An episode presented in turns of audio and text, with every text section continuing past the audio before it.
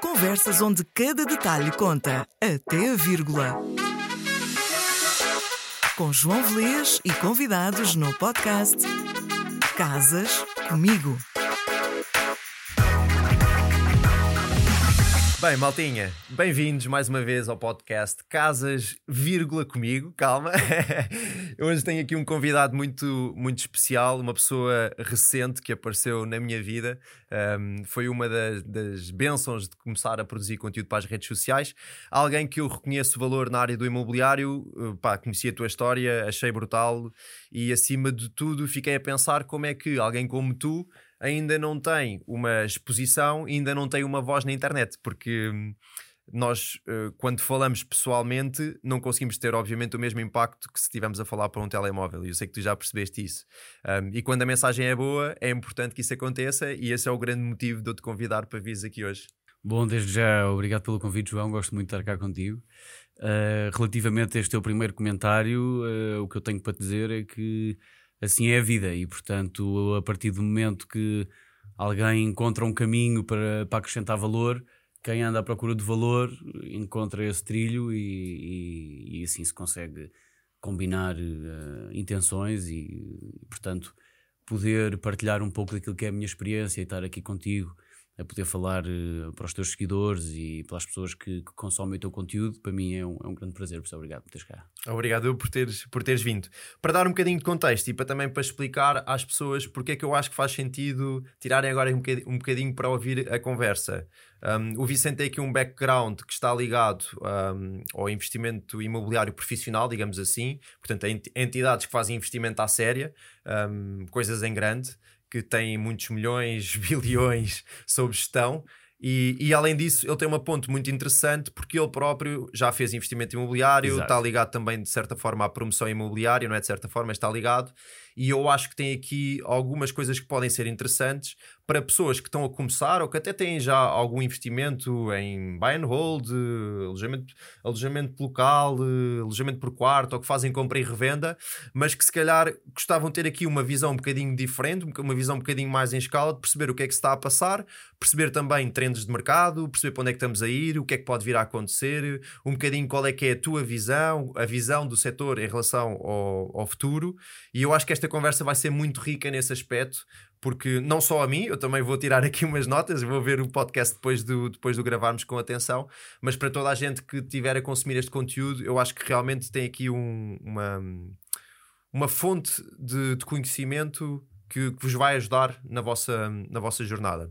Também para dizer que o podcast vai trazer pessoas com perfil digital e pessoas que não têm perfil digital. Como eu, eu, acho que isto eu acho que isto é, é, das coisas mais interessantes porque, porque efetivamente algumas pessoas têm, têm uma voz no, no presencial, mas como ainda não estão no digital, nós, não, nós em escala não sabemos. E certo. é um dos objetivos do podcast, é trazer pessoas que eu acredito que têm algo para acrescentar à visão das pessoas que pá, querem se desenvolver, querem crescer, querem evoluir, utilizando o investimento imobiliário e não só. Portanto, mais uma vez, obrigadão pela tua, pela tua presença.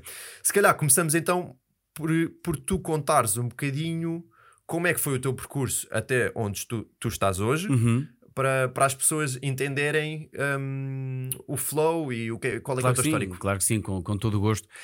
Um, desde já, só dar um, uma palavra para dizer que, que é bom saber que há tanta gente interessada em, em, em fazer investimento imobiliário, em poder uh, fazer, investir em algo que é real, que é, que é físico e tácito e que é necessário uh, tomar um certo determinado conjunto de decisões uh, que depois são irreversíveis, de certa maneira, e que tornam as consequências dos nossos atos muito, muito claras num, num, num, num curto período de tempo.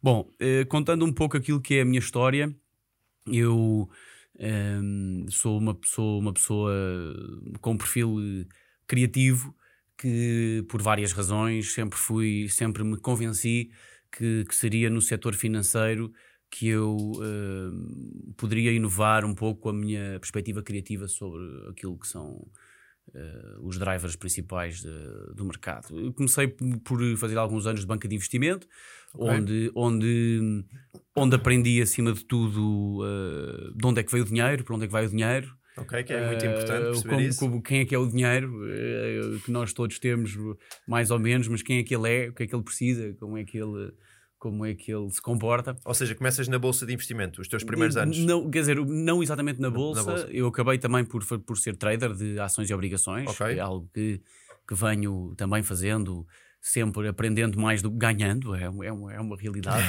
mas, mas de qualquer modo, mas de qualquer modo sim, eu comecei por desde miúdo sempre fiz um esforço, um esforço não, sempre quis e fui incentivado pelos meus pais sempre a fazer estágios de verão para perceber um bocadinho aquilo que é a mistificação do, do trabalho e tentando exatamente desmistificar esse Na essa- prática. essa, Ou seja, os teus pais incentivaram-te a ir para o terreno e Sim, aprendes. sim, sim, sim. Não incentivaram, é uma palavra simpática. Eh, Empurraram-te. Exatamente. No, no verão fazia-se estágios e sempre assim foi. E eu aprendi muito por aí, mas bom, quando acabei, o, quando acabei de estudar, eu formei-me cá em Portugal, eh, na Católica, e quando acabei fui para a banca de investimento, eh, onde tive eh, um ano, um ano e pouco. Eh, e, e aí sim comecei a perceber quem comecei a tratar o dinheiro por tudo, digamos assim, uma maneira mais eh, corriqueira de pôr a coisa. E, ahm, portanto, quando fiz, quando, quando terminei essa, essa aventura, acabei, voltei a estudar porque percebi que, que aquilo não, não era bem, não me enchia as Não medidas, digamos assim, e então achei que ir ser o Wolf of Wall Street é que ia ser do cacete. e, então, e então acabei por emigrar eh, e fui para a Suíça, onde tive também ah, um ano, um ano e pouco, a trabalhar exatamente como trader de, de ações e obrigações, ok. onde de facto aí sim eu diria que nesse ano aprendi mais sobre aquilo que é a mac- macroeconomia do dinheiro do que em todos os outros anos até então. Ah, quando, quando terminei esse, esse desafio, eh, por volta de 2014, aqui numa combinação ótima de, de- de circunstâncias, voltei para Portugal, eh, em que abracei um projeto eh, imobiliário no sentido de, de andar a identificar prédios para, para comprar. Deixa-me só então, então perceber. Tu voltas a Portugal e, e é nesta fase que se dá a transição para, Para o investimento imobiliário. Exatamente. Eu quando, eu, eu quando cheguei- eu- houve um- uma história muito longa que, que, que, que não, não, não vou aqui entrar em detalhes, mas entrando, entrando, quando volto para Portugal, fui desafiado por um conjunto de pessoas eh, a integrar aquilo que seria na altura a combinação entre dois elementos, que era um, um promotor imobiliário a nascer Ok, eh, e uma mediadora imobiliária a nascer que, que viviam juntas. ok. Eh, e, e essa experiência foi riquíssima. Deu-me para, deu para perceber muita coisa e para aprender muito sobre, sobre aquilo que é o setor imobiliário. Tu tinhas que identificar oportunidades, era essa a Eu tinha, que, eu tinha que identificar oportunidades, eh, tinha que exatamente criar eh, a relação com os proprietários dos prédios, numa altura em que o que havia mais em Lisboa era prédios eh, decrépitos, quer dizer. Estamos a falar de 2014. Estamos a falar de 2014, 14, 15, em que, em que se alguém comprasse alguma coisa acima de mil euros o metro quadrado, não sabia o que é que andava a fazer. É? Portanto, E hoje em, é- dia, hoje em dia, que valores é que se compra? Só Houve, para eh, dar um bocado de noção eu, eu, diria, eu diria que em comparação, comparando o premium eh, e comparando o bottom do mercado, na altura o premium eh, poder-se-ia pagar até 1500 euros o metro, onde hoje em dia se paga 5000 euros o metro. Pois. Eh, e, o- e o bottom eh, hoje em dia que se paga, eu diria talvez eh, 1500, na altura pagar-se-ia 600. Eh, estamos a falar de prédios para reabilitar, Estou atenção, para não confundirmos aqui conceitos, estamos a falar de prédios para reabilitar. Portanto, tive um ano, eh, foi aí, tive um ano, um ano e meio, em que foi uma aventura muito interessante, aprendi imenso. Eh, Lembro-me especialmente de uma vez estar muito convencido que tinha um modelo financeiro muito bom. E, Todos nós, não, não, e- alguns na ir, vida ter, chegamos aí. ir ter com uma pessoa versada que olhou para mim e que me disse com, com um ar muito paternal que aquilo estava uma grande borrada e, que, e, que, e, que estava, e que eu estava a tratar aquilo como se fosse que não era imobiliário, que eu estava a tratar aquilo como se fosse um investimento mobiliário, de certa maneira. Bom, Ok, porque- aqui tinhas ainda a influência de toda a e ainda, tua... e ainda tenho, Ainda porque, porque depois entramos aqui numa discussão de ideologias e de como é que se faz e como é que se deve fazer, que, que também dá pano para mangas, porque uma verdade é que Uh, não há uma receita perfeita. Há muitos indicadores que permitem Sem conseguir dúvida. interpretar o que é que é a performance do investimento, mas eu arrisco-me a dizer que o indicador ma- mais importante de todos é que experiência é que tiveste, o que é que aprendeste e o que é que retiraste daí. Pá, E depois no fim isto até pode ser negativo financeiramente, embora não convenha, mas pode ser, e pode ser um excelente investimento que não te dê dinheiro. Ou seja, o que tu me estás a dizer quase é que o investimento é feito na pessoa que está por trás é- e é não no imóvel em si. Na, na experiência como um todo. Quer Claro. dizer, não, não posso, obviamente, nunca incentivar ninguém andar a fazer investimentos imobiliários que estão de retorno com base em eventuais experiências que possam ter, porque vão ser umas pessoas muito experimentadas, mas que vão, não vão ter massa para fazer mais Exato. nada. Portanto, obviamente que há aqui um, uma, uma dualidade, se quiseres, que, que, que pesa eh, e é preciso é ter a noção que existe essa dualidade. Uh, mas voltando onde estávamos, portanto, depois de algum tempo a fazer este trabalho, exatamente na identificação das oportunidades, um, e na identificação do capital para a aquisição dessas oportunidades, porque a verdade é que, uh, é que muitas das vezes alguém que sabe fazer investimentos imobiliários e que tem confiança e que consegue transmitir know-how e que consegue transmitir uh, que sabe o que é que está a fazer, muitas das vezes uh, não precisa de investir o capital todo ou não, ou não investe grande parte do capital. Às por vezes nem razão- investe, não é? por uma razão muito simples. Imagina que tu tens muito dinheiro e imagina que encontras alguém que sabe muito bem fazer investimento imobiliário. É natural que tu estejas disposto que essa pessoa invista menos que tu e que tenha um retorno maior do que o teu. que Especialmente se tu não vais sequer tocar no piano. Tu Claro vais sim. estar em casa a ouvir, a ouvir a música numas colunas e, e é essa a realidade. É, é, basicamente é para uma pessoa é passivo, não é? É, é puramente o investimento financeiro. Exatamente. Para outra pessoa é vais ter que correr, vais ter que fazer as Para- coisas acontecer. Pass- Passivo, passivo, eh, eh, sim. Para o investidor, para o investidor. Certo, passivo para o investidor, sendo que o que acontece muitas vezes no imobiliário é que quando tu tens estas estruturas que o jargão é, é GP-LP, que é um General Partner e um Limited Partner, que o General Partner é quem manda na operação Ok. e investe pouco capital, o Limited Partner é quem eh, mete o capital e é o investidor passivo, mas a Ok. verdade é que quem manda é quem mete a massa. No fim, quem manda é quem mete a massa. E, e, quer dizer, pode haver uns acordos que permitam que Sim, isso não seja eu assim, percebo, mas, sim, não- sim, sim. Mas, mas regra geral.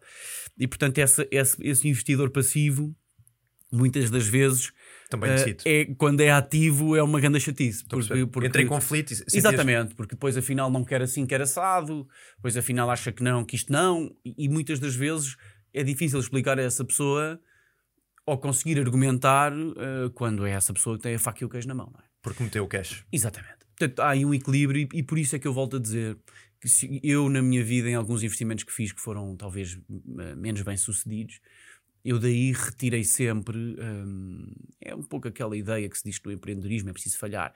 E o dia que é preciso falhar, e, e o imobiliário é Não, empreendedorismo, sim, não é diferente? é preciso falhar, mas é preciso retirar o máximo dessa, dessa falha. Eh, no sentido em que aprender com os erros, relações pessoais, entender que falhar não, não, não se vai de castigo, nem se vai preso, nem, nem, nem, nem nunca mais ninguém quer saber de nós. Quer dizer, isso não é real.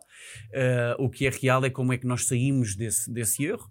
E o que é real é, é termos a noção de que a vida se passa agora, e agora e no futuro, e que o passado já lá vai. Ok. Hum, pronto. Pronto, continuando então. Portanto, começas, bem, começas com- entras com, com o pé direito, digo- di- diria eu. Uh, tu, tu tiveste um percurso uh, interessante numa perspectiva de que, mesmo a nível profissional, entraste pelo real estate, enquanto que eu, a nível profissional, nunca tive nenhuma ligação ao real estate. Ou seja, eu tive que correr muito mais atrás da, da aprendizagem, da experiência e tudo mais, e tu conseguiste, mesmo a título profissional, não é? portanto, estavas a receber um salário, Certo. um, co- começares a aprender uh, a aplicar o dinheiro dos outros, a perceber como é que as pessoas estão a pensar, para onde é que o mercado está a ir, e Exatamente. isso foi de certeza uma coisa que te ajudou no teu, no teu Absolutamente. desenvolvimento. E, e também estava rodeado de, de muito bons técnicos, ok, ahm, pessoas com, muito experimentadas no, no setor imobiliário. Acontece que no fim desta minha primeira, neste, neste diria, este meu regresso a casa, eh, eu passado algum tempo ahm, tive ali, tive um momento em que acabo por sair por haver alguns, algumas falta, alguma falta de, de alinhamento relativamente ao que se deveria Ok. fazer e como, ok. e acabei por sair e, e nessa altura em, percebi mesmo que queria fazer imobiliário. No sentido em que quem vem de ações e obrigações, que é algo tão tão etéreo, se quiseres, uma coisa tão pouco palpável. Que, Não se vê, não é? Que está não sei aonde, guardado por não sei quem, que vale não sei o quê. Uma coisa assim meio Esotérica. toda, toda, toda muito no ar. Quando a seguir eu começo a fazer imobiliário, eu comecei a perceber que era tijolos e cimento e papéis claros e pode isto, não pode E aquilo. pessoas. E pessoas, exatamente, acima de tudo.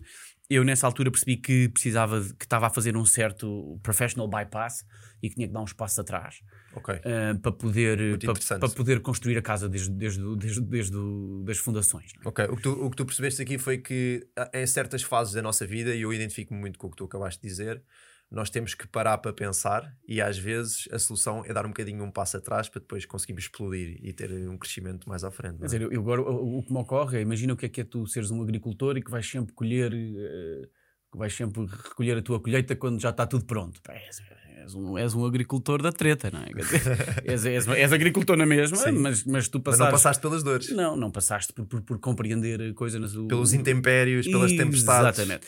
E, portanto, eu, e isso, e isso comigo foi algo que aconteceu, porque eu acabava por, por, eh, por tentar, eu acho que é um bocadinho geracional, tentar arranjar soluções rápidas para, para não ter que, que passar por aquilo que. Que, que são que, as dificuldades e quer dizer e as resistências e, e nós estamos todos muito habituados a ter uma vida muito assistida, não é? E portanto, sempre que aparece qualquer coisa, nós pensamos, é pá, mas agora tenho que ir compreender isto. Não há ninguém que compreenda que eu possa, no fundo, Cortar caminho. Exatamente. E, eu, eu, eu percebi-me que estava, de certo modo, a fazer isso, dei um passo atrás e, e- e percebi que queria ir para uma equipa de investimento e acabei por integrar a equipa de, de Capital Market da JLL na altura Ok, onde aprendi eh, muitíssimo, onde tive uma equipa extraordinária, eh, onde, onde hoje Tens- foi uma escola, não é? Foi, uma, foi, uma, foi uma casa. eh, Uma casa completa. Ainda é, eu Ainda é. sinto-me em casa no JLL. São, enfim, é um- é um- são pessoas, é, acima de tudo, um conjunto de pessoas extraordinário, muito bem liderado, com, com excelentes profissionais, eh, uma empresa que fantástica. Foi uma, onde- foi uma segunda faculdade para ti. Exatamente. Dirias foi, isso, Foi não é? uma segunda faculdade onde, onde eu acabei por, eh, por participar em muitos milhões de euros de transações imobiliárias numa altura em que estávamos perante aquilo que se chamou o momento hockey stick do, do mercado português. Eu acho que se, se- se- se vocês pensarem o que é que é um, um hockey stick, eh, que tem um formato eh, como se fosse um swoosh da, da Nike, de certa maneira, e portanto Que vai abaixo e depois aquilo, explode. e pronto, eu, eu cheguei cá quando, quando aquilo ainda estava mesmo ali na, Na curva. no bottom e depois foi sempre a subir. Tanto que eu sofri muito na minha vida e ainda sofro daquilo que é eh, a noção de que está tudo caríssimo e que não se deve comprar nada e que, que, que a seguir é que vai tu ser. ainda te lembras do- de Não, comprar eu a lembro- 600 euros o metro quadrado. eu, não é? lembro, eu lembro de chegar a comitês de investimento e dizer vamos comprar isto a mil e dizer não, está caríssimo e eu, e, e eu, e eu pensar para mim próprio eh, hoje em dia depois quando vejo a realidade pensar epá, eu podia ter comprado isto não sei quanto Todos e agora os investidores. Eu tenho E- conteúdo sobre isso. Todos os investidores passam por essa fase. não é? exatamente, Quando, exatamente. quando vai tudo a subir e nós depois metemos a mão à cabeça e arrependemos-nos das coisas que na altura não compramos. e isso também é uma aprendizagem, como Sem dúvida. outros. Portanto, depois, de- depois de alguns anos, dois, dois anos e qualquer coisa no JLL, onde, volto a dizer, percebi o que é que é o imobiliário, que eu já vou também dar aqui uma noção do que é que, do que, é, que é, de um ponto de vista institucional, o mercado imobiliário, porque tem, tem Que é muito interessante e eu acho que é, é especialmente interessante para a audiência que provavelmente está a assistir a este podcast, pessoas que estão na área no- mais no retalho, não é? mais no fim da Certo. navalha, certo. perceber para onde é que todos este- estes Titanics, porque são autênticos Titanics, são gigantes, Sim, sim. para onde é que eles estão a ir e eles normalmente quando viram vão virando devagarinho. Portanto, nós temos aqui algum tempo de nos posicionarmos e aproveitarmos esta mudança de direção dos tubarões. Bom, ne- nestes institucionais todos há um que não se comporta muito em como um institucional, que é o Estado. Comporta-se como, quase como, um- como, um como um investidor de retalho, sem, sem nenhum desprimor por qualquer tipo de perfil de investimento. Eu, eu- participo em ambos, portanto, não, acho, acho que existem valências e, e- e dificuldades em- nos dois, nos dois, nas duas pontas do espectro. Eh, mas, de qualquer maneira, depois dessa, dessa experiência na JLL, acabo por ehm, ser contratado como gestor de aquisições de uma, de uma sociedade gestora, que acho também é um tema interessante, podemos explicar o que é que é. Uma sociedade gestora. Explica para o pessoal, explica para ali para aquela claro, câmara explica o que é uma- que é uma sociedade gestora. Bom, uma sociedade gestora de fundos, eh, muitas das vezes eh, gera diferentes tipos de fundos, pode gerir fundos mobiliários, fundos imobiliários, fundos de capital de risco. A sociedade gestora é assim como tentando arranjar uma analogia que, que torne a informação mais simples. Uma sociedade gestora é um pouco como um grupo de pessoas que garantem, eh, com aquilo que é a entidade regulatória, que é a CMVM, que fazem a ponte com a CMVM para garantir que o que se está a fazer de investimento é algo que tem um, um, um enquadramento legal e um enquadramento de cumprimento de um certo determinado conjunto de, de regras Ok. eh, que permite a quem coloca o capital nesses, nesses fundos sentir que, que tem uma estrutura que Sim. Estão a ser cumpridas as regras que, Exatamente. de certa forma, protegem o investimento, não é? Há Exato. sempre risco, mas que. é isso, é isso. É como, sei lá, é, E estás em transparência também. é? é, é como, sei lá, quando tu estás doente, eh, vais ao hospital e acreditas que dentro do hospital estão médicos, não é? se, se, se, aparecer, se estiveres doente e houver um tipo de dizer, mas está doente, olha que eu sou médico, mas, o senhor, mas o senhor é mesmo médico. Mostra lá o diploma. Portanto, eu acho que a sociedade gestora pode ser um bocadinho assim visto como o sítio onde já sabe que quem está ali sabe do que é que está a falar. Ok, ok. Sendo que depois, dentro das sociedades gestoras, tens sociedades gestoras que promovem o seu próprio investimento, eh, criam teses de investimento eh, eh, que podem ser das mais variadas possíveis e que depois levantam capital para a execução dessas teses ou já têm capital por eh, fazerem parte de um grupo que tem capital. Ok. Pode, por outro lado, existir sociedades gestoras que eh, não têm essa característica e que servem como, ehm, o- como local onde tu, investidor, vais constituir o teu fundo e que eles garantem que o teu fundo está eh, de acordo com tudo o que é Exatamente. a regulação e, e as leis para poder executar esses esses- Ou seja, esses alguém, levanta o fundo, tem o capital e eles depois fazem eh, o compliance, garantem que aquilo está tudo direitinho. E, que- exatamente, e que tens e que estás a reportar o que tens que reportar. Exatamente, tens e aquelas que- avaliações que são precisas ser feitas ao portfólio. E, e, quer dizer, e, e, portanto, no fundo, é, é, uma, é uma garantia do que, não, que, não, que, que ali o que está a acontecer não é uma brincadeira. Ok. Quer dizer, é de uma maneira assim mais, Simples mais de prática de explicar. pôr, é, é, é, é, é por aí. Ok. Então, começas nesta entidade gestora Sim, E- exatamente. e o que é que acontece? Pronto. E, e na altura, hum, essa sociedade gestora francesa hum, acabou por. eh, estava em processo de aquisição de um icónico ativo aqui da, de Portugal e da Europa, eu digo isso com muito orgulho, pelos anos em que, que lá estive. E, eu, antes, e antes de, de continuares, eu, eu vou aqui já fazer um, um ponto. No, no imobiliário, e, e- e depois tu vais, vais continuar, no imobiliário é muito importante nós termos aqui um bocadinho de visão e percebemos valor onde se calhar nem toda a gente ainda está a ver valor, ou então hum, as pessoas até estão a ver valor, mas não estão muito bem a perceber como é que vão transformar isso numa operação viável. Hum, eu filo do ponto de vista do investidor de retalho, ir pa- indo para alguns mercados antes dos mercados explodirem, porque eu identifiquei que havia ali algum potencial. Uhum. E é engraçado ver como nesta entidade gestora tu agarraste um projeto que hoje em dia é, acho que toda a gente conhece e eu gostava que tu falasse um bocadinho sobre isso. Eh, Embora, embora verdade seja dita, nós temos aquilo que se chama os méritos da consolidação. O, o que quer dizer consolidação Que já existia? quer dizer que, que, que passou a ser mais resiliente, que nós Ok. tornámos algo que já existia em algo mais profissionalizado.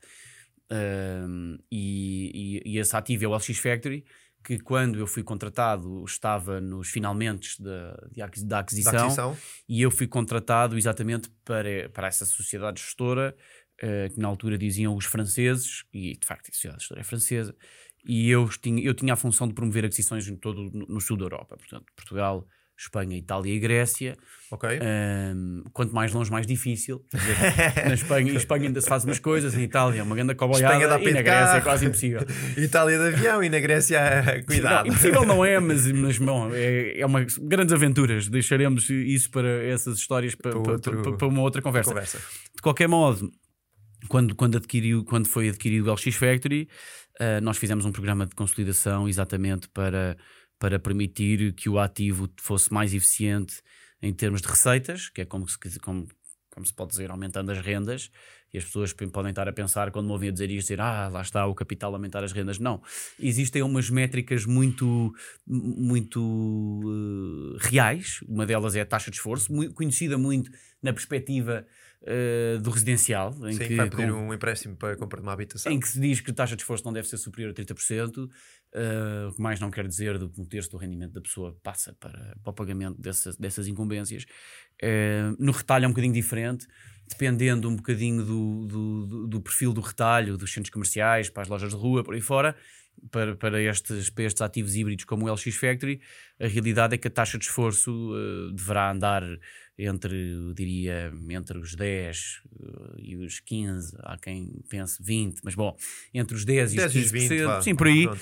E quando tu agarras num ativo e vês que existem entidades que têm taxas de esforço de 1 e 2%, Tu percebes que há ali muito potencial. quer dizer, que estão a, quer dizer que estão a vender mais do que o que deviam para a renda que pagam, sobre um equilíbrio bom uh, que é preciso criar. Bom para todas as partes. Com certeza. Para o senhorio e para, para quem está a explorar o negócio. Imagina é? o que seria tu agarrares num espaço onde toda a gente tinha uma taxa de esforço muito, muito baixa, como é que tu vais inovar? Como é que tu vais querer atrair mais clientes? Tu Como é próprio tu- não tens capacidade de o fazer, E, não é? e- e- um, e um ativo de retalho, quando é um ativo multiuso como, como o LX Factory, eh, a chave está em tu chegares a um sítio e, e seres surpreendido e, e, veres o que nunca viste. Tens o efeito wow, e é? teres um retalho que não é o retalho tradicional, eh, de, diria, de um centro comercial, embora não tenha nada eu contra centros comerciais, mas, mas eu acho que a verdade é que quando nós encontramos uma loja ou um sítio onde pensamos, epá, adorei aquela loja. Eh, a razão normalmente é porque nunca tínhamos visto aquilo, ou porque as coisas, ou porque os produtos são feitos de uma maneira que nós não estávamos à espera, ou porque a qualidade é outra, ou porque até o atendimento, a experiência e, e o retalho vive muito disso. Nós estávamos todos muito, muito, eh, muito envolvidos em, em conseguir criar uma, uma, um- uma experiência de retalho fora de série muito interessante quando o Covid bateu à porta. E, e aí foi um desafio extraordinário porque Estavam a meio da, da operação. estávamos, estávamos E já agora também. no, no coração da operação mesmo, estávamos ali numa altura chave em que, em que depois ali o LX Factory, não só esta parte de gestão, teve também muitos desafios do ponto de vista urbanístico, entre perceber o que é que se pode fazer, o que é que não se pode, a alteração que houve na Câmara, aqui uma transição que existiu do ponto de vista daquilo que era eh, o vereador do urbanismo, eh, houve, uma, houve uma alteração nessa altura que foi, que foi muito badalada. eu depois vou querer falar sobre isso contigo, o impacto que, que, esta, que estas alterações nos agentes decisores, seja no nível local ou no nível high level, governo, Certo. o impacto que isso tem, porque as pessoas às vezes não conseguem ter esta noção que quando se mudam as regras, quem está como tu estavas, eh, com uma mega operação, com um investimento, com toda uma lógica por trás, que de repente as coisas podem mudar e um business plan que foi montado de uma maneira, com uma decisão eh, que que está para além de ti, não é? Não tens poder sobre ela, pode alterar completamente aqui esta lógica. Uma coisa que se calhar falamos um bocadinho mais à frente, diria eu. Isso, isso, isso, isso, isso, por mim, como, como queiras. Eh, então, para rematar aqui um bocadinho eh, eh, o que estávamos a conversar sobre, sobre a minha carreira, Ehm, acabei por ficar 5 anos, quase 6, nesta estrutura, onde foi uma aprendizagem brutal.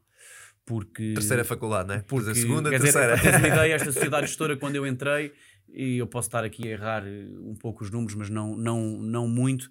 Quando, nós, quando eu comecei a trabalhar nessa sociedade gestora, a sociedade- tinha- estávamos a gerir cerca de hum, 300 milhões de euros, e quando eu saí já estávamos a gerir mais de 2 bilhões de euros. Meu Deus. E esse, e esse, e esse, esse aumento considerável de- do capital que a sociedade conseguiu atrair eh, foi para mim um- uma experiência extraordinária. Claro.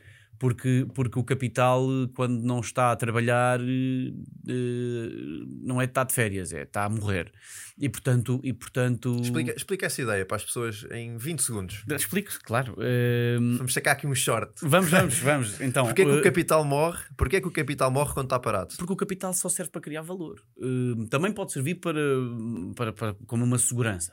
Mas a realidade é que nós, uh, o, o capital que temos, temos o efeito da inflação, que hoje em dia é tão conhecido e discutido, uh, que é exatamente o facto de nós chegarmos ao fim de uma pessoa que tenha uma quantidade de euros no fim desse ano, vai ter essa quantidade de euros menos aquilo que foi a inflação, porque não tem, porque essa capacidade de, de- de aquisição desaparece. E, portanto, eu acho que, na minha perspectiva, eh, o capital serve um propósito eh, e, e por isso é que existem tantas e tão diferentes ferramentas de investimento eh, e no mercado há todo um, um, um enorme conjunto de opções eh, em que se tu não tens o capital a gerar riqueza, ele está automaticamente a perder valor porque nós vivemos numa sociedade baseada no crescimento. Portanto, se, se temos que crescer, o capital também tem que crescer. Economia é isso, não é? Eh, O desenvolvimento económico é isso. Essa é pelo a menos da maneira como ele está organizado hoje em Exatamente. dia, eh, é assim que o é. Portanto, quem tem capital eh, Tem que o meter a trabalhar. tem que o meter e se não tiver muitas ideias, ponham certificados do, do Em qualquer coisa. Qualquer coisa é melhor do que está parado. uns treasury bonds, qualquer coisa que, que- que confie eh, e que seja líquido, convém. Eh, que é uma coisa que o imobiliário muitas vezes não é. A pessoa pensa, é pá, tenho aqui este ativo extraordinário que ninguém compra. Quer dizer, o que, o que é que isso vale? Quanto maior for a, a- a escala, né, isso pode constituir um problema porque a liquidez reduz. Isso Exatamente. É, isso é um ponto positivo de quem está no retalho como eu, não é? Porque um apartamento, um prédio, eventualmente, um Sim. hotel é, é relativamente líquido, embora não seja realizável provavelmente de um dia para o outro. Claro, Ou melhor, pode ser, mas com uma taxa de desconto brutal exatamente. e que temos que ponderar. Ok, então, para, para- antes de, de avançarmos para as próximas perguntas, hum, tu estás nesta, hum, nesta hum, Sociedade sociedade, gestora. E brutalmente, grande experiência. Pa- para rematar aqui, e depois podemos também, obviamente, discutir mais pontos relacionados com isto, mas para rematar, eu estou na sociedade gestora, veio o Covid, não- os nossos fundos eh, passaram um momento de grande dificuldade, porque. Todo o setor passou, não é? Sim, mas especialmente os fundos, eu- os fundos com, que eu, com quem eu trabalhava mais, no sentido. Eu Mais enquanto, eu, enquanto gestor de aquisições, tenho que arranjar ativos para estacionar em fundos. Eh, e quando encontro um ativo para estacionar num fundo, eh, os fundos têm as suas características. E as características têm a ver um pouco, normalmente, estão organizados por setor e por performance de, Ok. de- de- por performance de rendimento.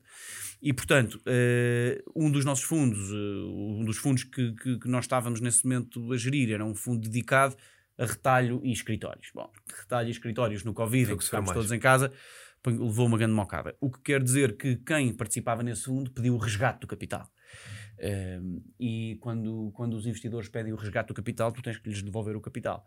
Não de um dia para o outro, depende. Fundo para fundo, depende. Há regras, existem Mas diria, diria que, grosso modo, tu terás de devolver o capital em seis meses, o que nos obrigou eh, a repensar um pouco as operações e acabámos por, na altura, tínhamos um fundo constituído cá em Portugal eh, que vendemos. E quando se fez a venda do fundo, que, que foi uma operação muito interessante, quer dizer, é preciso perceber que o LX Factory estava enquadrado, eh, ainda está numa unidade de execução que, para construir 80 mil metros quadrados. Quer dizer, é uma Que é uma coisa- loucura. é é para terem uma ideia, quem conhecer o LX Factory, o LX tem, tem, ou agora já não tem, mas tinha, antes de ter cortado aquela bocado, 25 mil metros, agora há de ter 19. Portanto, 80 eh, É bastante é, crescer. é, é bom ter essa perspectiva. Quem não conheça, que pesquise, eventualmente pessoas que não são de Lisboa. Quem é de Lisboa, acredito que quase toda a gente conhecerá o, o LX Factory. Quem não for, faça a pesquisa Exato. para perceber do que é que nós estamos aqui a falar. E, e no site, até o site é, é bem giro e dá para perceber, perceber o que é que se lá passa. Portanto, quando, esse, quando isso terminou, eh, na altura eu achei, eu, tenho, eu costumo dizer que acho que é muito importante saber quando é que se começa e quando é que se acaba uma festa. É, exa- é exatamente, tem exatamente a mesma importância. Eh, e na altura O, o achei. Peter Schiff tem uma expressão engraçada que é tu não queres ser eh, o gajo que está a dançar quando a música para. Isto aplica-se a tudo. Daí está. E eu, na altura, hum, até porque, como tu frisaste, eu também vou fazendo alguns investimentos, tenho uma, uma promotora imobiliária com alguns sócios, vamos fazendo umas coisinhas, ah, e eu, na altura, achei que, que já estava pronto. Eh, para Sentiste Senti que- agora que já transacionei milhões e milhões e milhões, E não- estou pronto. e, e acima de tudo, e acima de tudo numa altura em que achei que ia ser shopping time, porque eh, Covid? Sim, Claro. achei Let's que, achei que era a altura de ir Esfrega as às mãos. compras, quer dizer, eu, e, eu comecei-me a preparar. Daste o carrinho ou não? Comecei-me a preparar para o carrinho, mas depois não pus lá nada dentro. Porque a seguir, porque a seguir não foi, a coisa não aconteceu, não aconteceu como, como eu previa. Enfim, eu, eu acho que quanto mais planos, quanto mais planos uma pessoa faz, mais Deus se ri. É uma, é frase que eu gosto de dizer. Um, e portanto, Deus eu- está do lado dos que escutam, não é? é, Exatamente, quer dizer, Deus ou quem quer que seja. Exatamente, quer dizer, o, o universo em geral. Mas de qualquer modo, acabo por, acabo por sair eh, bem, numa relação ótima com a, com a sociedade gestora, saio e, e, e abraçar o meu projeto pessoal. Portanto, eh, ias partir para a tua iniciativa. Exatamente, queria começar a construir as minhas equipas, fazer os meus próprios investimentos.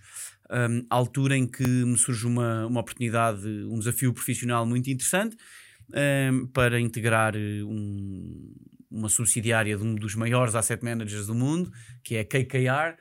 Que, tem. Pesquisem no Google. Pesquisem Exatamente, no Google. que quer dizer que, que, que tem sob gestão qualquer coisa como um trilhão de dólares.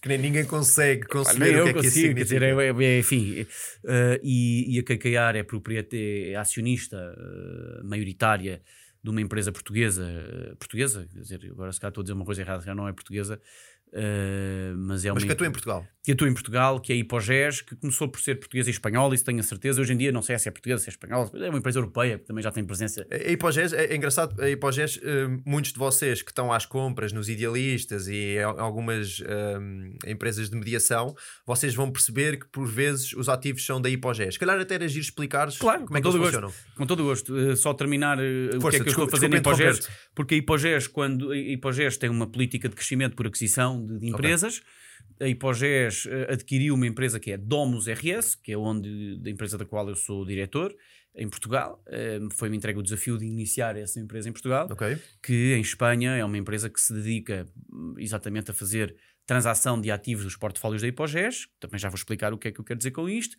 eh, e também por fazer aquilo que se chama eh, atuar como LOP, portanto Local Operating Partner. Investidores chegam a uma geografia, querem encontrar equipas conhecedoras e, e contratam um conjunto de consultores para, Ok. para poderem ajudar esse- Conhecem o mercado, todo o Exatamente. mercado. E eu estou a desenvolver esse projeto em Portugal. A Hipogés. A Hipogés é, é, um, é um, aquilo que se chama um, um, um- um debt servicer, eh, que, que é uma entidade que faz a gestão de dívida mal parada sobre a premissa de ter que tornar essa dívida mal parada em imobiliário. Quando uma pessoa tem uma dívida e ela tem um colateral, esse colateral precisa, quando, quando, quando o, dono da dívida quer tomar esse colateral, há um processo, que é um processo Ok. judicial, Judicial. em que eh, também pode ser também pode ser por negociação amigável, mas, ma- mas, normalmente há um processo judicial eh, e há uma gestão eh, complexa, extremamente complexa desses, desses dossiês. Eh, a Hipogés, para terem uma ideia, hoje em dia já gera mais de 45 mil milhões de euros de, de, de- de NPLs na sua grande maioria Non-performing loans. non-performing loans, portanto, há, eh, empréstimos que não estão a performar, que os bancos, para manterem a sua saúde, e a verdade é que hoje temos uma banca muito saudável, no sentido que a sua, a sua estrutura de, de balanço relativo a já NPLs, sim, exatamente. resto eu não vou pronunciar porque não sei, mas de qualquer modo eh, o que acontece é grandes investidores institucionais, como a KKR, como outros investidores, adquirem esses portfólios aos bancos, portanto, tiram o menino, dos, o menino doente, digamos assim, dos braços dos bancos e depois tratam dele em casa eh, e, e entregam à Hipogés essa gestão. O que resulta, naturalmente, no- nesse, nesse ciclo de, de gestão, há uma altura em que tu tens um imóvel que tens que vender. Que, que, ou um terreno, ou, ou um apartamento, ou um hotel, o que for. E, e pode ser mais ou menos simples. Quer dizer, não, não é normalmente uma obra nova, impecável, embrulhada num laçarote, a pessoa entrar. São ativos com problemas, com inquilinos, com problemas de condomínio, com, enfim, 30 por uma linha, em que se faz o melhor que se pode fazer até o ativo encontrar um valor que é o valor pelo qual o dono desse- dessa dívida está disposto A vender o ativo. Eh, e eu, quando recebi, uma, recebi esta proposta, achei super interessante, eh, porque de facto achei que estava pronto, mas depois eh, a existência lembrou-me que havia um tema sobre o qual eu não sabia nada. Que é este dos NPLs e das vendas judiciais, onde agora já sei qualquer coisinha, onde ainda estou num processo de consolidação de aprendizagem. eh, e, e tem sido uma experiência extraordinária. Nós, neste momento, em Portugal, eh, trabalhamos com, com diferentes investidores e estamos a, a gerir eh, mais de 130 unidades no Algarve que estamos a reabilitar para, para colocar no mercado. Esse é o teu day-to-day atualmente. Esse é o meu day-to-day atualmente. É, tenho, tenho a minha equipe eh, e aquilo que nós fazemos no fundo é eh, trabalhamos. Eu, eu há pouco falei do conceito de LP e GP. Nós trabalhamos para um GP que, em, em conjunto connosco, ou nós, em- nós em conjunto com eles, temos a responsabilidade de, de fazer a- de ajudar na, na- na aquisição, de estruturar aquilo que são os trabalhos a desenvolver, de fazer as famosas due diligence, sejam técnicas ou legais. Uma due diligence não é mais do que eh, um exame eh, minucioso relativamente eh, a, tudo o que gravita à volta de um ativo, do ponto Que é de vista muito legal, importante. técnico, urbanístico, uh, e por aí fora. Sim, uma, uma due Comercial. diligence acaba por ser um bocadinho. O que todos Ganho- temos que fazer. Todos tem temos que sim, fazer, na o que verdade. quiserem. Exatamente. Mas, Podem, podem, podem ter outro nome, mas. é- e Se não como fizerem é que- due diligence, têm sorte. Dizer, é, é- é tão simples quanto isto. Estão a navegar eh, de olhos fechados, é um bocadinho esta a lógica. Ah, não, não é nada bússola, mais. Sem bússola, é melhor. Olhos fechados, não estás mesmo tramado.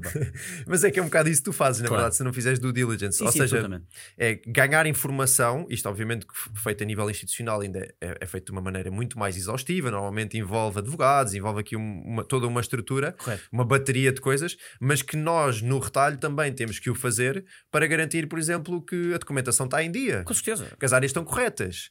Que, por exemplo, como está agora a ver no Palmela Village, que aquilo é uma unidade turística e, portanto, pode haver aqui alguns Bom, problemas. eu sobre isso tenho muito para dizer, porque dois dos, meus, dois dos projetos que eu estou a gerir no Algarve são aldeamentos turísticos e, e é uma grande aventura. É uma bela É aventura. uma, é uma grande aventura. É uma grande aventura, eh, sem querer entrar em grandes detalhes, porque isto daria aso para mais todo um podcast.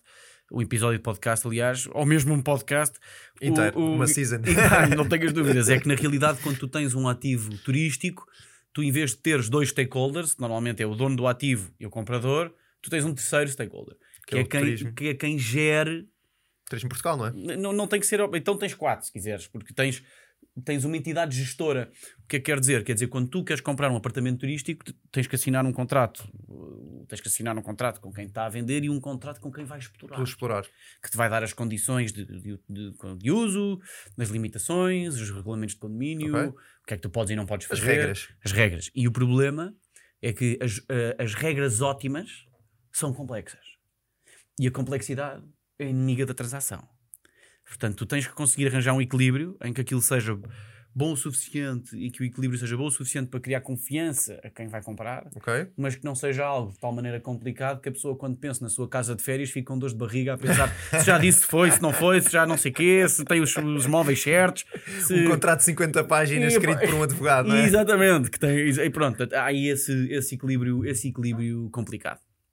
Ok.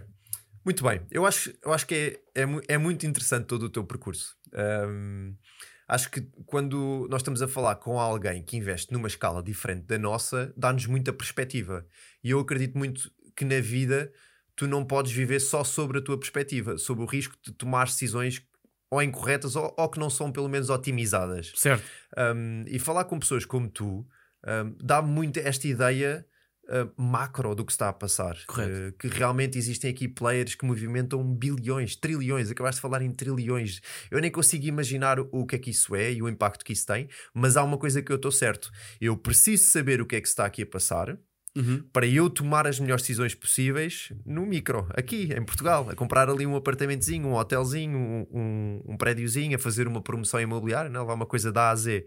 E portanto é mesmo interessante para mim eh, ter esta conversa contigo. Eu sinto que estou que a aprender Um, e gosto, gosto, adoro a ideia que, o, que, o, que este podcast permite um, a mim e to- a toda a gente que está a assistir também um, ter aqui uma visão que se calhar não é comum, que se calhar até existe, mas é muito nos seus próprios fóruns, percebes? Naquelas conferências que tu Certo. vais agora participar. Exatamente. Tu me estavas a falar que vais agora a uma convenção de, eh, de hotelaria. Exatamente, na segunda-feira. Um, que, que são fóruns muito de quem está na área, está lá e estão a falar todos a mesma linguagem, usam Correto. todas estas palavras e siglas que tu estavas a usar, Correto.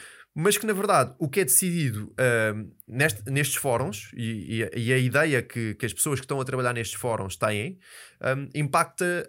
Impacta-nos a nós, investidores, que estamos a tentar fazer eh, a nossa vida através do investimento imobiliário, Sim, não é? sim, sim, sim, sim. Portanto, um, mais uma vez agradecer-te pá, partilhares um, de uma forma digerível, porque eu sei que muita desta informação é complexa e tu estás aqui a fazer um esforço para tentar transformar isto numa coisa que o pessoal consiga, consiga perceber. Um, também vou tentar colocar aqui nas legendas assim uns significados para a malta apanhar, mas pronto, um, agradeço-te mesmo esta, esta tua partilha e, e agora queria-te fazer aqui umas questõezinhas para transformar esse teu conhecimento e hum, esta tua noção diferente e mais macro vista lá de cima hum, para nos ajudar a nós, investidores imobiliários, estamos a tentar fazer qualquer coisa. João, deixa- deixa-me interromper dois segundos para, para cumprir com aquilo que dissemos no início do episódio, que é eh, passar uma noção mais institucional de mercado, que para mim eh, houve um dia na minha vida que quando eu me apercebi disto, pensei, "Ah, isto, é, Isto estava aqui mesmo debaixo do meu nariz e, e, e, e eu não tinha essa noção. Nós, quando falamos no mercado, falamos de oferta e procura sempre. Não, Sem dúvida. eh, Que, pode, que se pode mover de diferentes maneiras. E quando nós pensamos no mercado de retalho, onde, onde tu atuas, onde eu também atuo, eu gostava de atuar mais, mas não sei se é o. Vamos atuar. Não, Não se não é eu, eu, eu vir de 2014 que me fez achar que, que a gasolina está caríssima, mas, mas, mas, de, mas de qualquer modo, a noção de mercado eh, é, é, por um lado, aquilo que vai acontecendo, portanto, quando nós vemos os dados que saem relativamente ao número de escrituras, aos preços de metro, metro quadrado médio em certos distritos, etc. e tal, tudo isso é muito relevante. Mas também é relevante compreender outra parte do mercado imobiliário que move, eh, que move as curvas da oferta e da procura de uma maneira abrupta, que são os fundos de investimento. Ok. E, e, e porquê? Os fundos de investimento, eh, e, e eu vou, não vou entrar aqui, obviamente, numa análise exaustiva, vou dar uma noção um pouco eh, um, assim, um de helicóptero Diz sobre os, tema. os tipos de fundos que há para, as pessoas saberem. Há, há vários tipos de fundos. Eh, há fundos de renda, portanto, fundos de rendimento, Rendimento. há, fundos, eh, há, há fundos de risco, quer dizer, o- o- os perfis de investimento organizam-se mais ou menos desta maneira. Tu tens desde os investimentos oportunísticos, ok? Que são os que têm alto risco e retorno incerto, eh, portanto, high risk, uncertain return Potential high uncertain, return. uncertain return. Uh, que, que- são, portanto, as operações mais arriscadas. Depois tens aquilo que se chama o- os investimentos value add, que, que são investimentos que já têm um perfil de risco um pouco mais baixo, mas que ainda assim, ainda assim há muito valor a acrescentar. Daí Ok. a nomenclatura value Há add. potencial para acrescentar valor. Exatamente, que em, em value add entram normalmente as reabilitações ahm, e todas têm um tipo de rentabilidade. O que está a acontecer agora no mercado é que essas rentabilidades estão um bocadinho perdidas. Ninguém tem bem a certeza que rentabilidades é que são. Mas tens os oportunísticos, tens os value add, tens aquilo que se chama os investimentos core plus, que são os investimentos já core quer dizer quer dizer quer dizer estrutural, não é? Portanto, Ok. Uh, os investimentos Core Plus são investimentos que estão quase a poder ser investimentos Core, que são os últimos, mas que ainda têm ali um Qualquer caveat. coisa. É. Qualquer Vou coisa. dar um exemplo. Imagina um prédio localizado no, no CBD, que é o Central Business District, eh, para quem não sabe, é a zona, digamos, a zona mais de maior zona de excelência para a localização de escritórios eh, em diferentes cidades. Nesse CBD, imagina tens um prédio que, que, que está funcional, mas que precisa, mas com uma, uma reabilita, com algum trabalho consegue passar de uma ocupação talvez de 70% para 100% e, e ter um incremento de renda de 20% porque não tem obras há 15 anos. Ok. Isso é um ativo Core Plus. Depois tens os ativos Core, eh, que são eh, tradicionalmente, quando as pessoas ouvem falar em yields, são ativos core. Um, um- um apartamento arrendado é um ativo core, na sua maioria, Ok. a não ser que seja um apartamento de caído podre arrendado. Isso já não será bem um investimento core. Mas um, um- prédio novo, compras um apartamento e depois a arrendar, é um investimento core em resi. Ok. Como, como depois tens, eh, sei lá, as lojas High Street Retail, as lojas boas nas, lo- nas ruas de retalho, também são investimentos core, como também há core em hotelaria, em escritórios, em indústria. Tudo o que está, tudo o que é o melhor possível, eh, que está consolidado, com rendas, com, com contratos longos, Com previsibilidade. com- que, que é exatamente o que tocas no, no, no- ponto nefrálgico, que é previsibilidade. E, portanto, este comportamento é uma curva qualquer coisa assim, não é? Em que aqui nós temos o core, o core plus, o value add e o oportunístico. E Ok. todo este tipo de investimentos cabem em fundos de investimento. Ok. Portanto, tens os fundos core, tens os fundos core plus, tens os fundos value add e tens os fundos oportunísticos. Ok.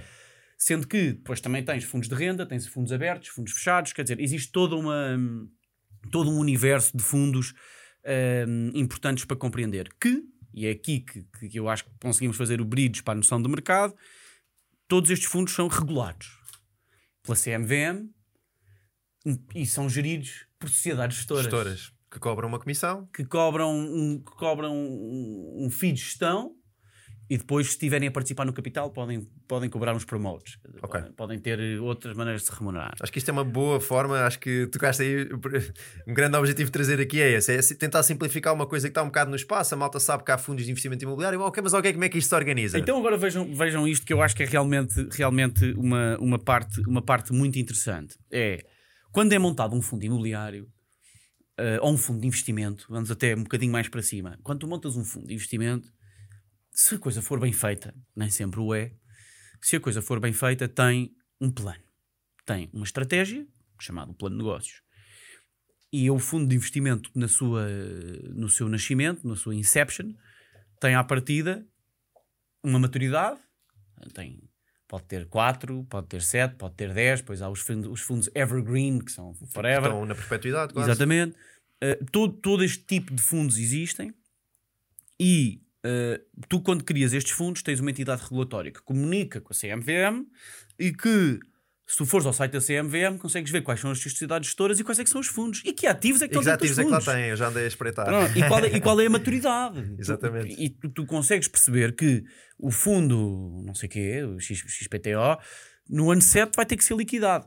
Não é obrigatório, quer dizer, não Pode há, haver uma assembleia. não há o e- polícia dos fundos que chega lá e diz acabou o tempo, desliguem os computadores. Isso, isso não existe. Mas em assembleia pode ser alterado algumas dessas. Pode-se prorrogar os prazos, Exatamente. mas eh, quem, quem subscreve o fundo tem que estar de acordo com isso. Exatamente. Eh, o que acontece muito quando, quando, quando há estas, estas viragens económicas maradas, normalmente os fundos hum, prorrogam os prazos. Eh, ou podem muitas das vezes estar alavancados e tornar-se num NPL, por exemplo. Ok. O que, o, que, o, que, o que me parece ser importante é as pessoas perceberem que, quando os que, que todos os anos há fundos a nascer e fundos a serem liquidados. Liquidados. E isso mexe muito com a economia. Exatamente. Por uma razão muito simples. Imagina o que será. Imagina o, que- imagina o que era nós agora decidíamos, fazíamos, eh, montava- tínhamos montado um fundo de investimento ah, de 7 anos ah, em 2017. Certo? Portanto, ele estaria agora A a chegar ao fim da sua vida. E nós tínhamos começado eh, o mercado eh, em crescimento, tanto que, quer dizer, se olharmos Tinha para o que é que bom- aconteceu em bom- 17 bombou à até agora, foi sempre a subir. E nós tínhamos aqui, estávamos todos super contentes, umas performances fantásticas, mas estávamos muito alavancados. Não faz mal nenhum a ideia de tratar a dívida como um, Um mal da fita. Um, um bicho de sete cabeças, é mesmo, é- não faz sentido. Quer dizer, a, a dívida é nossa amiga desde que nós Seja bem utilizada, sejamos é? sinceros com ela. Exatamente. não, é só, não é só a dívida. exato, Os exato. amigos. É tudo em geral na vida. namoradas. Ora bem, ora bem. E portanto, o que acontece, o que acontece é, imagina que vamos continuar a criar esse, esse cenário fictício, digamos assim. Nós tínhamos montado esse nosso fundo e tínhamos, e tínhamos nos alavancado muito. Quer dizer, tínhamos um LTV e um LTC, Explica. um, um load to value, portanto, o, o, o montante de dívida relativamente ao valor dos ativos, ou um loan to cost, o montante de dívida relativamente ao custo, Custo do total. ativo, muito alto. E tínhamos uma taxa de juro. Que agora disparou, não é? 1,5%. Portanto, andávamos ali 1,5%, Ok. quer dizer, 2,5%, quer dizer, tinha, a taxa de juros andava ali entre os, os 0 e 1,5% e os spreads andavam entre os 2 e os 4 se estivesse a fazer um, um- investimento oportunístico sem track record. Eh, o- o- e portanto, se nós fôssemos andando nesse percurso, quando a taxa de juros começa a subir abruptamente, o que acontece é que quando tu estás a descontar os teus cash flows e os tens que passar para hoje, quando estás a descontar o valor para hoje, o valor, Discounted cash flows. É, é um conceito, atenção, que se queres investir em imobiliário, Perceber vais é ter que- DCF. esse vais ter que perceber. Sim, Ou sim, seja, sim, há aqui algumas contas que tens que aprender a fazer e um deles é atualizar cash flows. É Absolutamente. contar com, com inflações, contar com riscos, contar com taxas de juros. É só perceber o que é que o dinheiro. O, o, o dinheiro tem um custo. Nós há bocado dizíamos que o dinheiro que tivesse parado estava morto.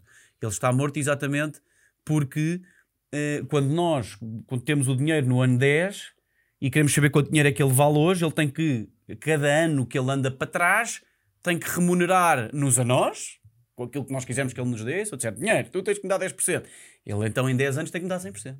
Exatamente. Portanto, ele chega cá hoje a valer, se for 10% ao ano, a valer mu- muito menos do que o que vale no ano 10. Exatamente. E portanto, se tu pensares nisso e no cenário que estávamos a criar, o que acontece é que muitos dos fundos hoje em dia que, estão, que têm ativos estão numa, numa posição em que eles vão ter que vender com desconto ou que vão ter que arranjar capital. Mas onde é que tu arranjas hoje capital? Está se fores ao difícil. banco, podes arranjar, mas é caríssimo. No sentido em que a maneira como tu estruturaste o investimento já não faz sentido. Para a realidade. E é preciso ter uma noção quando os fundos fazem os investimentos e que a estrutura desse investimento já não faz sentido, eles só têm uma opção que é vendê-lo. Ou arranjar quem o compre dentro de uma estrutura. E portanto, esta noção de mercado, que todos os anos há muita, muito capital a entrar e muito capital eh, a, a sair que vai voltar a entrar. Um fundo, normalmente, quando é liquidado, a seguir as pessoas pensam, e agora? O que é que vamos fazer com a massa? Não é? E, e há uma tendência para reinvestir. Portanto, isto para dizer que é muito importante perceber quando que aquilo que faz o mercado se mexer é obviamente o retalho obviamente, mas também aquilo que, é, aquilo que são as sociedades os movimentos dos os fundos, fundos, as liquidações, as maturidades e a vontade dos fundos. E as vontade dos fundos. E há, e há aqui um tópico interessante: um, as pessoas estiverem mais atentas, um, por vezes, vão reparar nos motores de busca normais que muitos imóveis baixam 6% ao mesmo tempo. Um, tipicamente, isto pode estar ligado a alguém que está a liquidar uma carteira e que está em massa a, a, reduzir um bocadinho o valor, se for preciso a colocar um, a, a, um bocadinho até abaixo do que eles acreditam que é o valor de mercado, porque eles têm uma intenção de liquidar aquele fundo. E estes movimentos, se nós percebemos esta realidade mais institucional, às vezes na prática, no dia a dia, quando vimos que aquele imóvel pertence a uma hipogese ou a, a alguma empresa deste género, ou que está ligado de certa forma, podemos perceber que, que há aqui uma coisa, algum, algo por trás a acontecer. E, e ainda, ainda existe um outro ponto. Imagina que este fundo era só um, apartamentos na Rinchoa. O que ia acontecer é que o mercado da Rinchoa, de repente, ia inundar. E, Exatamente. Portanto, tu falaste há pouco da, da procura e oferta, sem dúvida que esta é, é, é, a base de tudo. Portanto, eles têm aqui um peso grande e se de repente muitos fundos saírem, resolverem sair de Portugal e liquidar ao mesmo tempo, isto pode ter um efeito um, na oferta de imóveis em Portugal. Ou ao contrário, ou fundos que querem vir para cá um, comprar porque acreditam que, por exemplo, eu acho difícil que o arrendamento em Portugal funciona. Tu já tens aqui uma opinião muito vincada sobre isto, mas vamos supor que agora de repente a política ficava muito estável, né? que o governo alterava-se e existia aqui muita previsibilidade para quem queria vir para Portugal no Build to Rent, que é uma coisa que não existe. Certo. Um, portanto, um, tudo isto tem um impacto brutal e que nós temos que estar a pensar mais à frente. Exatamente. E portanto, e já agora, qual é, é a tua opinião sobre isto? Build to Rent em Portugal. Vamos lá, o Build to Rent é assim, é assim. O Build to assim Rent, para quem não sabe. Como aquela discoteca que toda a gente quer entrar, mas ninguém entra. Explica, explica mas... o que é o Build to Rent e desculpa interromper depois Nada, nada, nada. Estava, estava só, é só a fazer uma graça. Há, há, muita gente que não sabe o que é o Build to Rent. Sim, Build to Rent, vamos lá ver. Vamos, vamos pensar no caso de uma seguradora. Uh, uma seguradora tem, acima de tudo, que garantir que uh, tem o capital do, dos prémios que são pagos pelos, pelo, por quem subscreve os seguros investido para uh, o dinheiro não estar a morrer. Parado. exatamente. Uh, e, e, uma das opções, aquilo que é o setor mais resiliente, bem, é discutível, há pessoas que, que, se calhar vão dizer que eu não estou certo no que estou a dizer, mas. Mas concordamos os dois com o que tu tende, a ser, tende a ser o residencial. Porque tu podes não ter dinheiro para nada, é, é, é, o oposto dos ginásios. Quer dizer, quando há uma crise económica, toda a gente sai do ginásio, os ginásios foram todos vazios, mas as casas não casa é onde as pessoas vivem. É? E mesmo que venham em robôs, né? a partir da malta vai precisar de um teto. Sim, sim. Enfim, sim. Eh, de qualquer modo, eh, o Build to Rent não é mais do que, por exemplo, uma seguradora Uh, resolver construir uma quantidade ou, ou comprar uma quantidade de, de edifícios uh, para que possa arrendar e recolher essas rendas. Uh, pondo o dinheiro a trabalhar. Pondo o dinheiro a trabalhar e que tenha essas receitas. Em Portugal, uh, há várias razões pela qual o, o Build to Rent não funciona, mas, mas, no, mas em boa verdade é uma combinação, uh, é, um, é uma, uma, enorme combinação de fatores que faz com que o Build to Rent não funcione. Eu tenho a minha opinião. A minha opinião prende-se com, com indo um pouco, indo mesmo ao, ao cerne de onde eu, eu creio que nasce o problema de não podermos ter Build to Rent, é porque nós temos uma ideia, na meu ver, uh, errada de socialismo. Okay. Uh, sobre, sobre a premissa de que quando se pensa em socialismo, pensa-se em, em criar, em ter um, um Estado que cria um, um, apoio à sociedade. Mas depois, Medica à sociedade, mas depois é? também se pensa que é que um, o socialismo também, pelo menos para mim, é o que me parece, também tem um bocadinho este elan de ajudar quem precisa. Quando o socialismo devia ser para todos. E a realidade é que nós o que temos em Portugal é uma mentalidade uh, de que é uma mentalidade de curto prazo. É uma mentalidade de soluções que, que agradem. Pensos rápidos, não é? É, é uma mentalidade de, de um socialismo de urgência de um socialismo de eu, é preciso resolver isto e resolver já. O que não quer dizer que não seja preciso resolver e resolver já. Atenção. Mas falta toda a outra parte da visão. Agora, como é que é possível, nós que temos o que temos em Portugal, pelo menos desde o 25 de Abril, uh, uma, um, um ping-pong político entre o PS e o PSD, como é que é possível não haver um programa nacional para para o desenvolvimento dos terrenos do Estado? Ou como é que não é possível haver land banks devidamente identificados em que se percebe que capital é que é preciso e para o quê? A resposta para mim é porque isso não interessa muito a ninguém. Portanto, deviam arranjar alguém a quem isso interessasse. Uma figura qualquer, uma malta que toma conta de temas apartidários, como seja a saúde ou, ou a habitação, em que obviamente há um certo determinado conjunto de temas. Ninguém vai ter uma ideia brilhante e dizer, bom, já sei, vamos fazer casas de barro. Quer dizer, não, isso não existe. É preciso é perceber que o Bill to Rent vive de mãos dadas com este problema. Portanto, quando tu, quando tu vais buscar capital de um grande fundo de pensões do mundo que chega a Portugal e diz: Bom, Portugal tem uma economia que está a crescer, uh, de, embora este último trimestre tenha. tenha uh, já dá uns sinais, não é? Dá uns sinaizinhos. Dá uns sinaizinhos, uh, mas, mas vamos, vamos facilitar. Vamos dizer que há alguém que quer, não vamos estar a dizer porquê. Quer vir para Portugal. Chega cá e com o que é que se depara? Depara-se com processos intermináveis relativamente a temas urbanísticos, okay. onde, existem, onde existe a vontade política, os técnicos da Câmara, as estruturas consultivas e anda tudo à cabeçada. E de Câmara para Câmara muda tudo? E, e porque são, no fundo, quem manda neste país, no nosso país, para mim, são os autarcas é que têm aqui o, são o piloto do carro, boa verdade, na minha opinião. Uh, e, e, portanto, imagina que vem alguém que chega a Portugal e te diz, preto no branco, eu quero construir para arrendar. Tu encontras construção com IVA a 23%. Também agora há umas nuances. Mas aí entramos outra vez no tema do socialismo. Quer dizer, porque é que rendas acessíveis têm que ser acessíveis para quem não tem dinheiro? Porque é que não pode haver rendas acessíveis para pessoas da classe média ou classe alta ou até para os ricos? Porque é que uma pessoa que, que é rica não pode ter uma, uma renda acessível para aquilo que recebe? Quer dizer, claro que os ricos têm. É um, conta, é um, claro, claro um que os, claro que os ricos têm, logicamente, normalmente, facilidade em poder arrendar porque têm capital. Mas a verdade é que a renda acessível é preciso desmistificar esta ideia de que na sociedade há uns que são os coitadinhos e há uns que não são nada coitados. Porque para se poder aproximar esta realidade e criar um, uma solução integrada, é preciso pensar no problema como um todo. Como? Porque senão vai-se criar uma segregação. Vai-se dizer assim: não, aqui, é, aqui esta zona é para quem não tem capital ficam aqui. E nós sabemos que isso dá asneira, não é?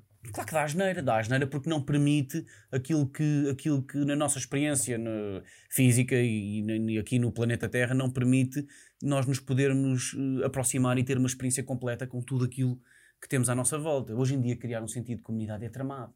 Uh, conseguir conseguir uh, ter aquele ter o, o, sentimento de que somos uma comunidade, que no fundo é, é o maior driver da felicidade, Basta ver as, as Blue Zones, não é? Não sei se tu, tu viste, viste isso. Blue Zones vi uma coisa As, que... as Blue Zones é os sítios onde as pessoas vivem mais anos. É onde, onde existe tu, o maior sentido de comunidade. É, tu, tu reparas, uh, a malta achava é a alimentação. Ah, é, é porque o hospital. eles sobem e descem. Não, acima de tudo é comunidade. pela comunidade. Claro que sim.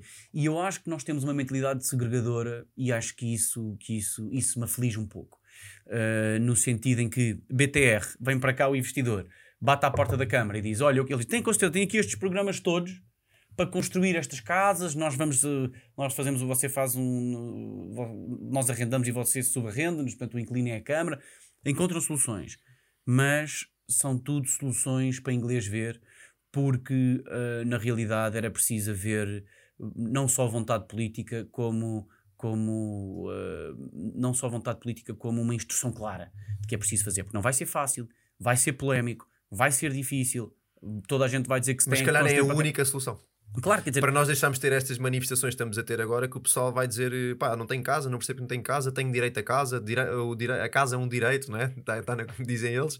Um, e então a, a, questão aqui é, eu concordo contigo que enquanto nós, enquanto nós não olhamos para o Build to Rent à séria, nós vamos sempre ter um problema de habitação em Portugal e ainda existe outra questão que tu sabes, né? o, o mercado português ainda é muito vincado por quase toda a gente ter uma habitação própria permanente. Que também é, uma, para meu ver, que também é, é, dizer, um bocado complicado. É como, é como insistir em ter CDs quando existe o Spotify. é, é, é, é, um de dizer, pá, não, não, eu não ouço Spotify, eu vou comprar outro disco.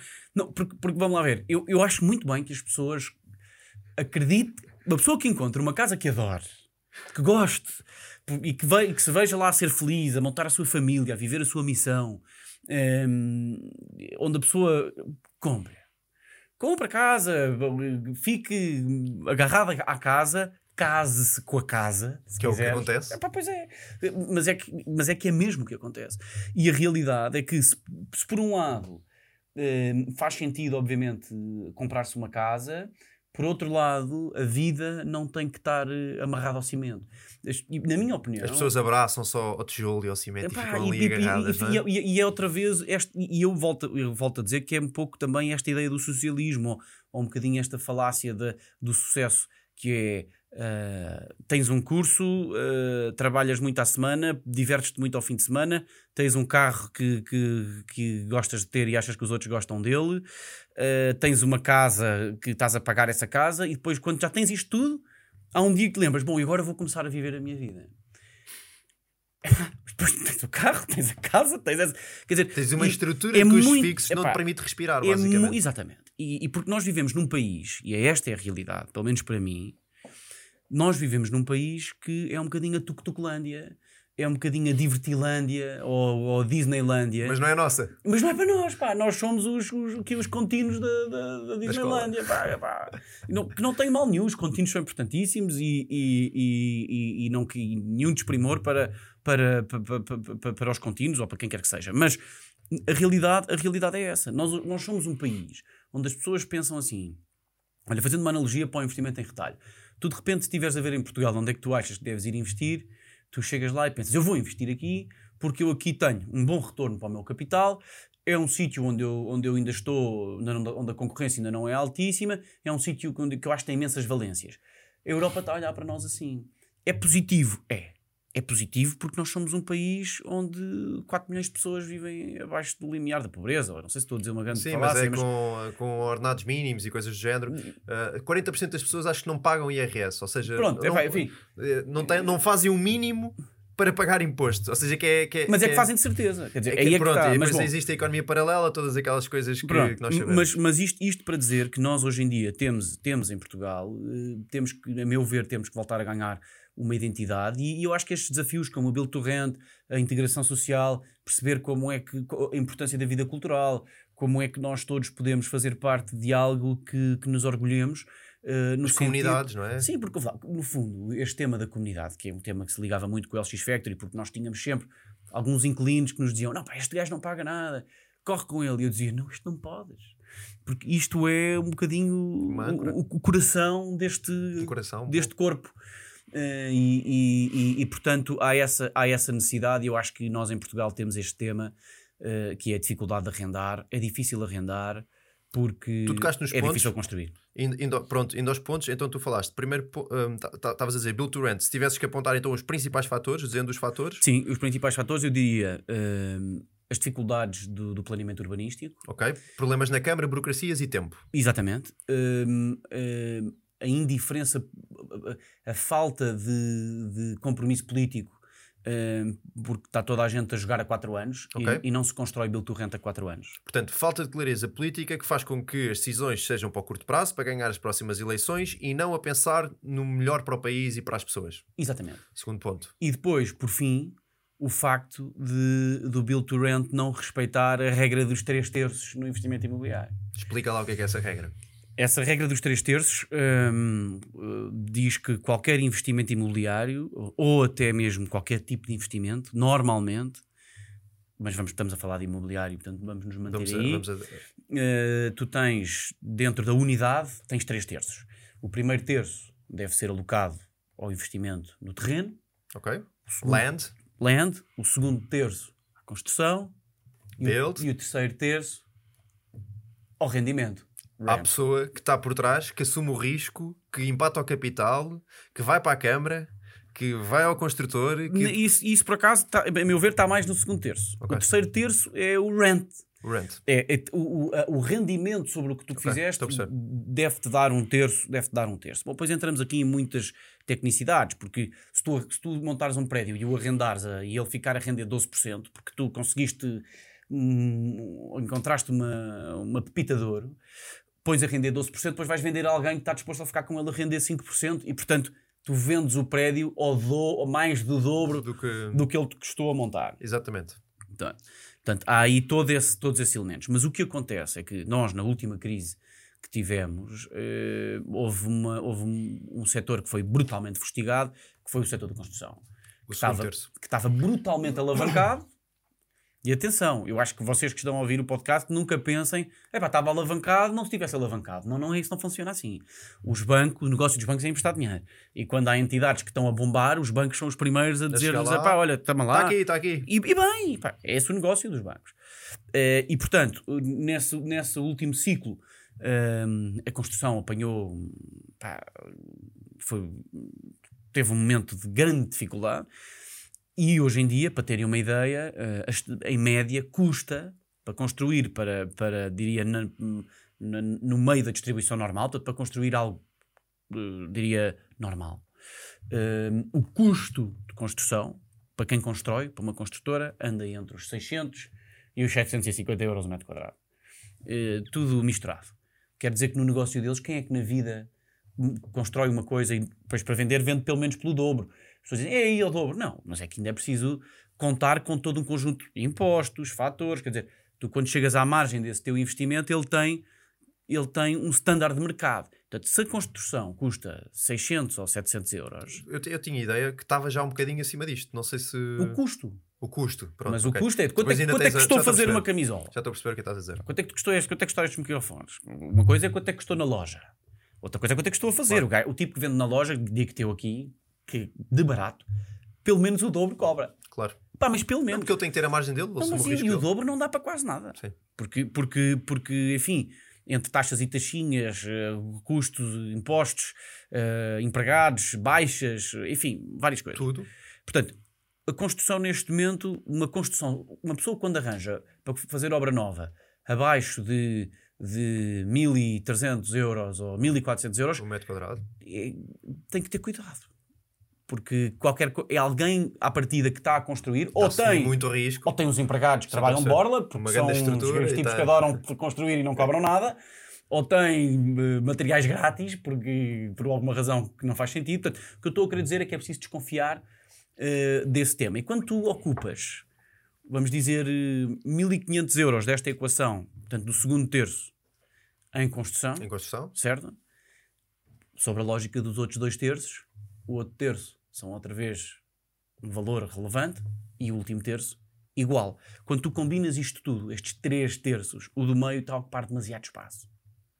E faz com que se tenha que aumentar o terceiro terço Exatamente. para compensar, porque o valor da terra, embora mexa, mexe menos, porque a terra é menos líquida, exige muito trabalho e, portanto, há obviamente uma valorização. A terra tem muito valor, eu, de resto, é o que mais gosto de investir em, em terrenos. E, e normalmente tens que ter cash, enquanto que muita gente consegue crédito depois para a parte da construção ou para, Exatamente. para, para a e, parte portanto, final. quando tens que pôr no último fator, no, no último terço, tens que conseguir arranjar o equilíbrio desta balança, o build to rent não funciona bem. Porque, porque, porque vais, a- vais acabar por fazer uns build to rents em que tu, no fim, quando fazes as contas, pensas, mas este, este preço ninguém vai arrendar isto. E depois pensas, bom, tu tens que arrendar a menos. Ok, então vais fazer o trabalho do Estado. Sim. Vais, vai- vais construir para não ganhar dinheiro. E será que faz sentido aplicar o esforço aqui versus aplicar noutro sítio qualquer? E, portanto, Noutra geografia? Noutro mercado? E, já, e, quer dizer, e- ah, e depois, além desta equação que estávamos a falar da construção, não esquecer os 23% de IVA, que são um custo. ok? Portanto, uma pessoa não constrói nada, já custa 23% do que vai construir, sempre. Portanto, não, é, é- E como é que não se mexe nisso quando se quer que o pessoal construa, não é? que a oferta aumente? não- não- não- se a pergunta é, é retórica, mas eu dou-te a minha resposta. Não se mexe nisto porque em Portugal quem tem que tomar este tipo de decisões só lá está 4 anos. Pá. Não- não- a justificação é essa e é válida. Eu compreendo-a. Eles, eles, ou seja, um político, Querem Ah. boas contas. Tu para teres, tu, o KPI de um político é votos. o KPI de um, eu ia mais longe. Um KPI de um político é como quando tu vais ao banco pedir dinheiro emprestado para comprar uma casa. O, o país vai ao banco pedir dinheiro emprestado para gerir esta casa chamada Portugal. E se a casa tem uma declaração de IRS toda manhosa, Que é o caso. não lhes vão emprestar a massa. Portugal até agora tem uma declaração de IRS ótima. Mas há pala de não fazer nada do que é preciso fazer. O que defeats the purpose do socialismo, é o que eu estava a dizer. Não é possível, a partir do momento em que nós somos, eh, a partir do momento em que a nossa, a nossa bandeira é o socialismo, e eu não tenho nada contra o socialismo, eu só tenho contra a ideia do, do socialismo para alguns, Ok. sejam eles quem forem.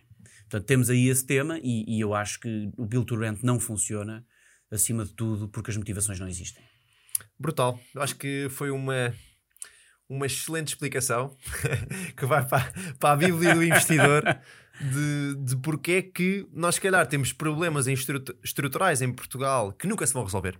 Ou que não é que nunca se vão resolver, eu sou um otimista por natureza. Por isso é que eu aqui estou, por isso é que tu aqui estás, acredito eu, não é? Eu tenho, eu tenho uma perspectiva diferente da tua nesse aspecto. Sabes É? o que é que é? Eu, eu, eu, isto vai ser um bocadinho polémico o que eu vou dizer, mas eu acho, que neste- vir. eu acho que nesta altura, quanto pior, melhor. Porque é, Ok. é, é francamente preciso juntar-se um conjunto de pessoas que digam eu faria isto desta maneira e que se consiga arranjar uma, uma, uma, uma conivência, se quiseres, ou um, um, um agrément entre as pessoas para dizerem muito bem, então vamos fazer isto desta maneira dê bem ou dê mal. E para chegarmos a um tema desse, para chegarmos a um ponto desses, eh, a coisa vai ter que azedar. Porque não vai ser com mais habitação, um bocadinho aqui, um bocadinho ali. Quer dizer, estão, estão a tentar season, estão a tentar temperar a salada quando a salada está estragada. Quer dizer, é preciso perceber que eu acredito convictamente, e acho que nisso todos nós que somos de uma, de uma- de uma geração que vai ter, obviamente, responsabilidade de poder mudar as coisas, perceber o seguinte: que não, não é fazer-se política tratar o país só para alguns. É preciso adressar os problemas de toda a gente e criar um sentido de comunidade.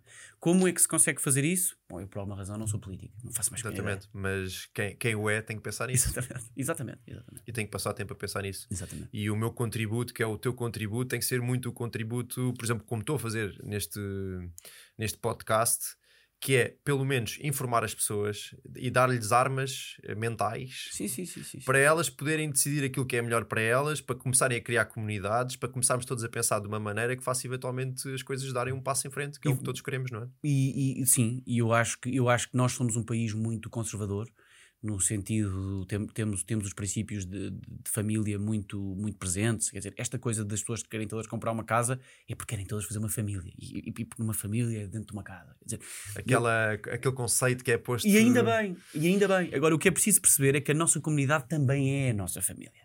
Não, não, não, a nossa comunidade é a nossa família. Os nossos amigos são a família que nós escolhemos. As pessoas com quem nós queremos passar tempo são a nossa família.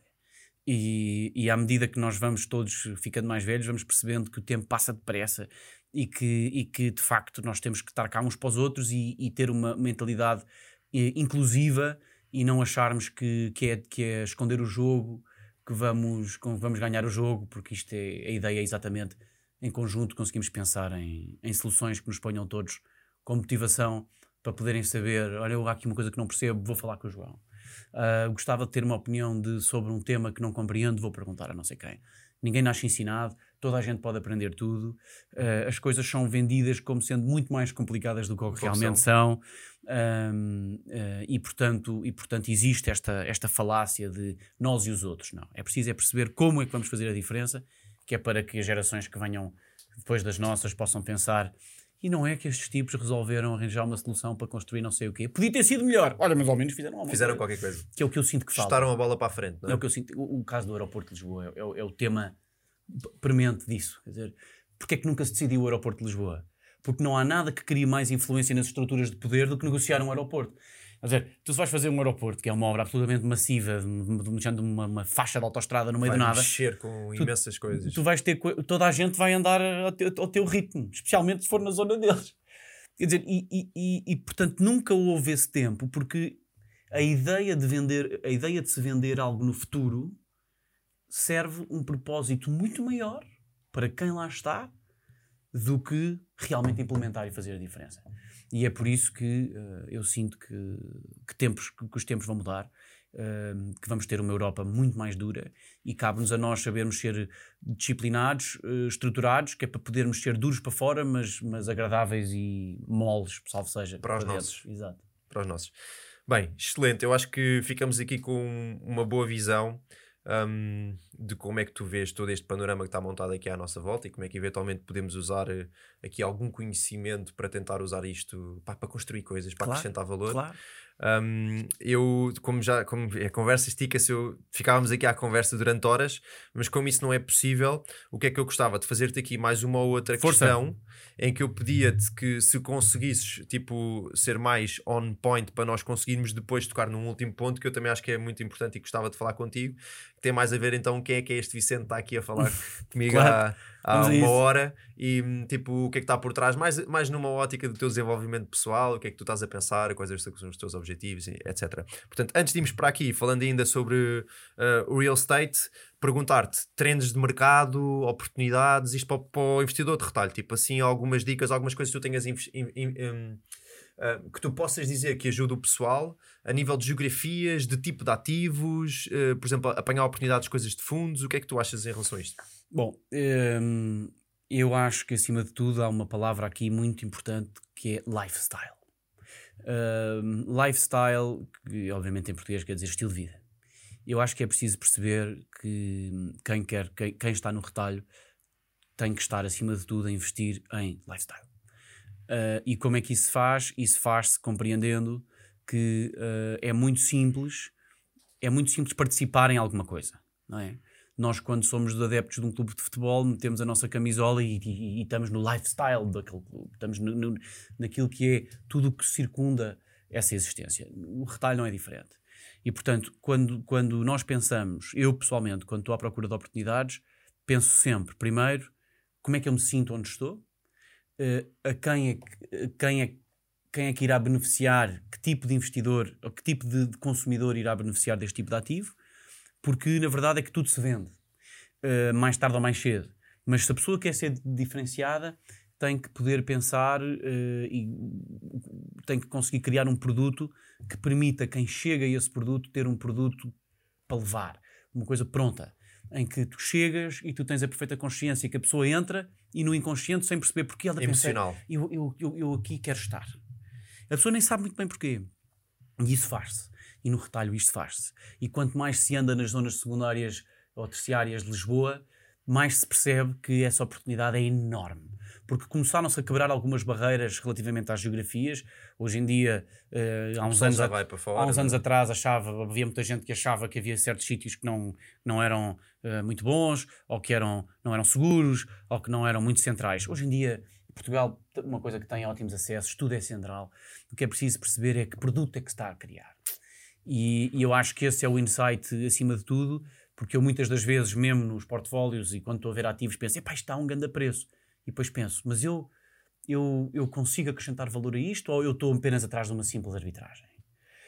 E eu tendo para querer investir em, em produtos onde eu sei que posso acrescentar valor, onde eu sei que posso criar exatamente esse, esse, esse fold de lifestyle. Estou a perceber. Aqui um bocadinho para desmistificar isso e como é que nós podemos fazer isto na prática. Isto é a minha interpretação e depois, depois comenta. Um, por exemplo, podemos pensar em conceitos de comunidade. Isto começa a aparecer muito, por exemplo, em pequenos prédios, em que há aquelas coisas de condomínio, ginásios, as coisas partilhadas. O, um co-living. O co-living, para a malta trabalhar, porque muito pessoal hoje faz dois, três dias a trabalhar de casa e poderem estar todos no mesmo sítio a trabalhar em vez de estarem em casa. E, by the way, não precisam já de um T3, porque podem ter o escritório dentro do próprio edifício no qual vivem. Um, coisas como homestaging, como virtual homestaging também, ou seja, quando ainda estamos Exatamente. em planta, vender um bocadinho o que é que vai ser aquele, aquela aquela ideia, aquele conceito, e depois, mesmo quando temos o produto finalizado, poder trabalhar aqui com mobilando a casa e fazendo com que aquela casa seja uma casa que as pessoas se sentem bem. É o que estás a dizer. Produto-chave na mão, que é tu não sabes muito bem porquê, mas tu abriste aquela porta. Cheirou-te bem, porque tu meteste um, ambi um ambientador na entrada, viste aquele mobiliário todo pá, que, é, que é trendy, que foste ao Pinterest, encontraste e está dentro das tendências do que se está a fazer em Paris. Ora bem. E, que não custa assim tanto, não. Quando olhamos a percentual que isto custa no impacto do investimento total, é uma gota no oceano. Absolutamente. Mas que pode fazer com que o teu time on the market seja muito menor, que rodes os teus ativos mais rápido, que consigas fazer mais investimentos e, na minha opinião, com muito menos risco. Eu estou completamente de acordo. Esse é o insight. Eu acho que, sem dúvida, isso é um, é um dos temas mais importantes. O outro tema, um, que é. Eu, eu, isto, muita gente vai achar outra vez que eu estou que eu não estou bom da cabeça, mas, mas eu tenho outra, há outra, há outra dica que eu dou, que é uh, se há uma coisa muito importante a fazer-se quando se faz um investimento, é a racionalização do processo. É perceber o business plan, como é que vai ser, quando é que o dinheiro vai, quando é que o dinheiro vem. mas eu diria que o mais importante de tudo é saber escutar o coração quando se está a fazer esse O feeling, a importância do feeling. É, é, é como é que tu estás, como é que tu estás a sentir. E, às vezes a pessoa pensa, "Mas pá, como é que eu hei de saber se é bom ou se não é? Se, a pessoa sentir que não, é não. Porque há aqui, há aqui muitos elementos que estão fora, do nosso, fora da nossa, dos nossos cinco sentidos e da nossa percepção automática, e portanto eu acho que ter essa consciência quando se chega a um sítio e se sente assim, epá, eu adorava fazer uma casa aqui. E se pensa, mas porquê? Eu gostava muito de fazer uma casa aqui, porque olha, isto é 35 minutos de Lisboa, tem umas vistas porreiras, os acessos são ótimos. Há aqui um Está perto do supermercado. Tem- Então faz. E a realidade, que é outro insight que eu queria passar, é que nunca foi a falta de capital que fez com que alguma coisa não se fizesse. Se houver visão e se houver Se houver pessoas vis- com a capacidade de fazer as coisas, Há capital. O capital existe, eh, não está escondido. Também é uma ideia muito portuguesa de, de ah, não há o dinheiro, não há o dinheiro há. E há muita gente que se calhar nos está a ouvir está a dizer, ah, ele está a dizer que o dinheiro há porque nunca lhe faltou o dinheiro. Não- Não é, não é assim. Eu, eu posso aqui dar o meu exemplo, que é eu já estava a trabalhar com alguns investidores que acreditavam em mim, pessoas que acreditavam no meu trabalho e que conheciam o meu trabalho off do social, dos das redes sociais. Certo. Mas a verdade é uma, eu começo a pôr conteúdo. A primeira coisa que eu noto que acontece é que eu sou abordado por pessoas que dizem: João, gostei de ouvir falar, pá, identifiquei-me contigo, tocaste ali num ponto que eu sinto exatamente da mesma maneira que tu, e by the way, eu tenho capital. Portanto, se, alguma vez vis algum projeto, alguma coisa, É exatamente, é preciso é ter coragem e é preciso ir fazer, porque eu, eu costumo usar um exemplo quando estou, enfim, eh, com os meus amigos, que é dizer, ah, eu tinha, um, tinha um, um amigo meu que me dizia sempre, ah, desde que haja bibliografia aprende-se tudo, e eu, eu virei para ele e disse assim, então olha, vou-te dar aqui os livros todos sobre como é que se guia um caça, e depois tu vais agarrar no avião e vais ver quem é que quer ir contigo. Pá, ninguém vai, não é? Podes ler os livros todos, podes saber os nomes, os botões, quer dizer... Há uma exceção, o Elon Musk. O gajo foi ler como é que se faziam foguetões E- e, e- sim, mas- montou mesmo uma porra Ah, de um foguetão. mas, mas enfiou para aí uns não sei Ah, quantos enfiou, enfiou, no chão. enfiou. Aliás, o gajo teve um, um foguetão. Eu, olha, de, de não não, está fazer aqui, mais foguetões. Não, não está aqui o livro dele. Ele teve um foguetão dele, dele próprio dentro do foguetão e vi cá parar abaixo. e portanto, isto para dizer o quê? Isto para dizer que é preciso perceber é que hum, nós estamos num mundo novo. Estamos num mundo em que estamos todos ligados. Estamos num mundo onde já não é numas salas escondidas, não sei onde, que se tomam decisões. Pode ser de outra maneira. Pode ser com acesso às pessoas que querem acrescentar valor, que têm presença de espírito, que nos querem ajudar e ser ajudadas. E que ah, nada se faz sozinho, ninguém é melhor que ninguém. Uma pessoa que tem muitas competências num tema não há de ter noutros e vice-versa. E ter a disponibilidade e a presença de espírito para poder receber as pessoas e dizer: Eu estou cá, eu existo, eu, eu, eu quero fazer parte deste, deste, disto em conjunto, o capital vai surgir. O grande erro que, que, que ocorre é quando a pessoa se entusiasma muito com esta ideia, começa a achar que tudo é bom investimento. A pessoa, de repente, se fizer um exercício de eu tinha todo o dinheiro do mundo e quero fazer investimentos, mas hoje, como não tenho grande coisa, ou ainda tenho pouco, e, tenho, e, e detesto a minha casa, a pessoa, cada coisa que vê, acha que é bom. E é muito importante rodear-se e ter acesso a pessoas como tu, eh, pessoas com, com- com- com- como eu também, que, que estão a investir neste, neste setor, para perceberem que nós estamos cá eh, e, que, e que eu pessoalmente teria todo o gosto em poder dar a minha opinião sobre algum tema, sendo que também é preciso saber respeitar quando as pessoas nos dizem não, não porque o segredo, o segredo também é a alma do negócio, também é preciso saber respeitar quando se diz Não vamos por aí, não, não vamos- quero não- falar não sobre quero falar sobre esse assunto. E acho que, e acho que, que há muito por fazer. Eu acho que basta andar por, por Lisboa e em todas as cidades de Portugal para ter certeza que isto ainda nem começou. O que Não. há para fazer. Isso nem começou. Essa é, é uma frase que fica. Exato, há muito por fazer. Seja no que for. fazer. Há muito por fazer. Tenhas tu a visão e tenhas tu um, o espírito de combate, a resiliência, a consistência E a né? coragem. a Eu- visão, eu- a coragem. O, o, o- o que custa é começar. O que custa é. Eu, quando levantei capital para o meu primeiro projeto, para a minha primeira promoção imobiliária, ehm, eu estava eu estava um bocado eh, aflito, no sentido em que sentia que todo o trabalho que eu tinha feito até aí, se eu não conseguisse, se não desse, eu, eu, ia perder totalmente a minha credibilidade comigo próprio. Nem é com os outros, porque isso investidores há muitos, mas comigo próprio. Dizer, eu fiz o meu melhor que podia fazer e depois acabou por correr. Não como estava no business plan, nem um pouco mais ou menos, mas bom o suficiente para toda a gente estar contente. Portanto, o que é importante é Acrescentaste valor a todas o que é importante é querer avançar, é, é não tendo muito capital, investir na educação, investir em aprender e perceber que os recursos estão cá e as pessoas que querem criar valor existem e são humanos iguais a todos os outros. Portanto, tiro daqui um ponto que eu, dois pontos que eu concordo muito, que é um rodeio das pessoas que querem fazer coisas e que, que te desafiam e que sabem mais do que tu em certas áreas e que tu se calhar sabes mais do que elas noutras, mas em conjunto vão fazer uma coisa maior. Um, a segunda é a aprendizagem. É, epá, peguem no livro, Sim. Ouçam o podcast, Exato. Eh, este ou outro, Recolham dúvidas e façam. recolham dúvidas, abordem as pessoas, não tenham medo. Um, Absolutamente. nós começámos assim, o, o Vicente enviou-me uma mensagem, ele chamou-me logo a atenção. Acho que é fácil de perceber porquê, depois de uma hora e tal de conversa. Em, e, e às vezes é assim que as relações começam, que as coisas se começam a construir. Eu acredito muito nisso. Portanto, em aprender e rodearmos-nos das pessoas certas. Isso, sem Absolutamente. dúvida, foi uma regra. Me- uma regra, não, uma coisa que me levou até E, aqui. e, hoje. quando, e quando perguntarem quem é que são as pessoas certas, isso sente-se, não se sabe. Sente-se. Exatamente. É preciso, ter, Feeling. é, preciso ter essa, é preciso ter essa consciência. Eh, é como. Sente-se. São, são, são É como no investimento emoções. imobiliário. O feeling tem que estar por trás. Eu, eu ouvi alguém falar sobre isto e é mesmo verdade. Nós temos duas opções. A primeira delas é confiar no nosso instinto e no nosso feeling. A segunda é só olhar para os números. Eu acho que quem só olha para os números e não usa aquilo que é o feeling, hum, mais cedo ou mais tarde vai se arrepender de o ter feito. Porque muitas vezes o feeling é um melhor indicador para mim do que uma célula no Excel. Vou- Vou-te dar um exemplo que exatamente corrobora o que estavas a dizer, que para mim foi difícil conseguir desmaterializar isto. Eu tive um um CEO com quem trabalhei hum, que fazia uma coisa que me deixava fu- profundamente irritado. que me dizia, ele aparecia com um ativo, eu fazia as contas, chegava à conclusão que aquilo não, não fazia sentido e ele dizia-me, ele dizia-me, arranja a maneira que faça, porque o ativo é bom e isto vai permitir fazer o que nós queremos. Eu dizia-lhe, mas as contas não funcionam. E ele, arranja a maneira para que funcionem. E eu dizia-lhe, bom, mas, mas é que eu não estou a ver como. O que é que quero dizer com isto? No- A primeira, os números por vezes criam-nos entraves em algo que, eh, se a pessoa for pondo um pé à frente do outro, pode consolidar e pode chegar eh, aonde quer.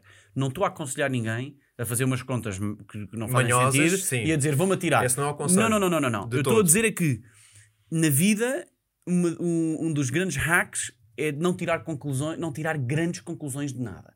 É ter uma opinião, é ter uma fundamentação, mas deixar o dia a seguir acontecer. E ter a humildade de perceber que hum, nós ontem podíamos estar errados. Exatamente. E, e- e sentir a coisa. E portanto, porque depois porque o que tem que ser tem muita força, não é? Que é aquele jargão que muita gente diz, mas, mas é uma realidade.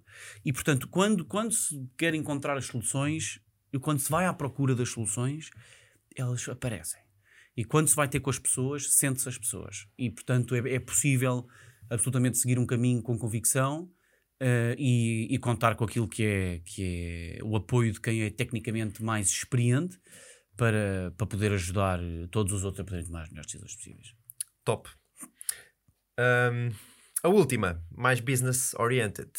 Hum, eu, eu, eu já te confessei isto, não é? Eu tenho aqui um, uma coisa, é um objetivo a curto, médio prazo de passar por promoção imobiliária. Eu sei que às vezes pode ser meio suicida numa perspectiva de que se calhar Portugal, né? isto é uma, eu, eu- discuti ontem isto com o convidado que eu cá tive. Se calhar, se tu quiseres fazer isto, podem existir mercados mais interessantes que o português. Mas pronto, como eu estou cá e como às vezes também sou um bocadinho teimoso, Temos que ser, temos que ser. Temos que ser. Sim, sim, sim. sim. E, e porque eu acredito também muito na aprendizagem que eu vou retirar de todo este processo, eu quero passar por promoção imobiliária. Uhum. Quem não sabe, basicamente, é tu seres a mente e os braços que está por trás de uma operação que vai da A Z. Pronto, É quem, é quem promove. é quem promove. Está no nome. Exatamente. Promotor. É quem promove. É quem diz tu vais construir, tu não sei o quê, tu põe toda a gente e em empurra. Põe, põe- põe toda a gente, empurra, vai à Câmara, vai aos orçamentos, faz o quê? Faz acompanhamento de obra, vai aos arquitetos, blá blá blá, prova tudo até ao final e depois vai até à parte da venda. Portanto, desde a ideia de, de conceber a ideia até entregar um produto a uma família que vai para lá viver. E eu tenho este, tenho, este, tenho esta ambição, tenho Claro, esta É ambição. perfeitamente legítimo. E eu sei que tu já tiveste num processo em que fizeste isso já numa escala considerável, eh, reco- 21 Sim, moradias. Eu, eu, eu, eu construí com, com 21 moradias eh, hum, em banda, não todas, portanto em blocos entre 6 e 9. eh, eram três blocos. eh, o último está agora a terminar de ser construído, eh, ali na zona do Eiras. Ahm, e sim, foi, pá, foi uma experiência. E eu queria te perguntar o que é que tu tens a, di Mas que é que tu que me eu- tens a dizer? Queres que eu te motive ou que eu te desmotive? Dá-me dois, dois, dois pontos de vista. Não, vou-te dizer, vamos lá ver. O, o- a promoção imobiliária, a promoção imobiliária é, a promoção imobiliária é o que permite compreender, acima de tudo, o quão ineficiente o imobiliário é. O quão as pessoas dizem umas coisas e fazem outras, o quão as câmaras te vão dizer aquilo que tu queres ouvir quando se tu insistires muito, ou, ou como é que são capazes de, de, de, não, como dizia o Ricardo Araújo Pereira, de falar, falar, falar, falar e não dizer nada. uh, há, há, há, todo, um, há todo um, um, universo. Bom, a promoção imobiliária, para começar, uh, tem inúmeros desafios, uh, mas acima de tudo, o, o desafio principal, que é o único desafio na promoção imobiliária, é encontrar as pessoas certas. Okay. É encontrar os arquitetos certos, é encontrar os engenheiros certos, é encontrar a gestão e fiscalização da obra certa, é encontrar o construtor certo e é teres uma enorme dose de paciência, uh, especialmente no meu caso. Eu, eu, eu no, a promoção que eu fiz, uh, eu associei-me a um, antigo CEO de uma, de uma empresa grande portuguesa e um investidor francês que, que, que estava em Portugal e queria fazer investimentos. Nós juntámos sobre a premissa de comprar uns terrenos e construir, porque achámos que os terrenos estavam a bom preço e, e, para teres uma ideia, só para te dar uma noção, chegámos aos terrenos, os terrenos porreiros, já tinham tido projetos aprovados, o que foi um truque que para nós era bom, porque tínhamos só que, no fundo, reabilitar os projetos, uh, no fundo, atualizá-los em vez de ir para o drawing board. Tinha mudado o PDM, não? Não, o PDM era o mesmo, okay. a organização estava feita, os lotes estavam constituídos. Mas, quando começámos a escavar, descobrimos que debaixo do nosso lote era o antigo aterro de toda a urbanização. E, portanto, tínhamos não sei quantos metros de entulho e porcaria lá por baixo que obriga a retirar e a repor com terra uh, para se poder construir. E isso teve logo, fez com que no dia 1 um, o business o meu plan projeto, mudou todo. Não, não é, mudou. Eu, eu agarrei no business plan um, um, aviãozinho porque, porque deixou de fazer, deixou de fazer. Pá, de repente tivemos ali um custo mais de mais 150 mil euros que depois na altura pensámos: ah, não, mas isso a gente vai. Recompensamos na construção. O que é outra falácia? Não se compensa nada na construção.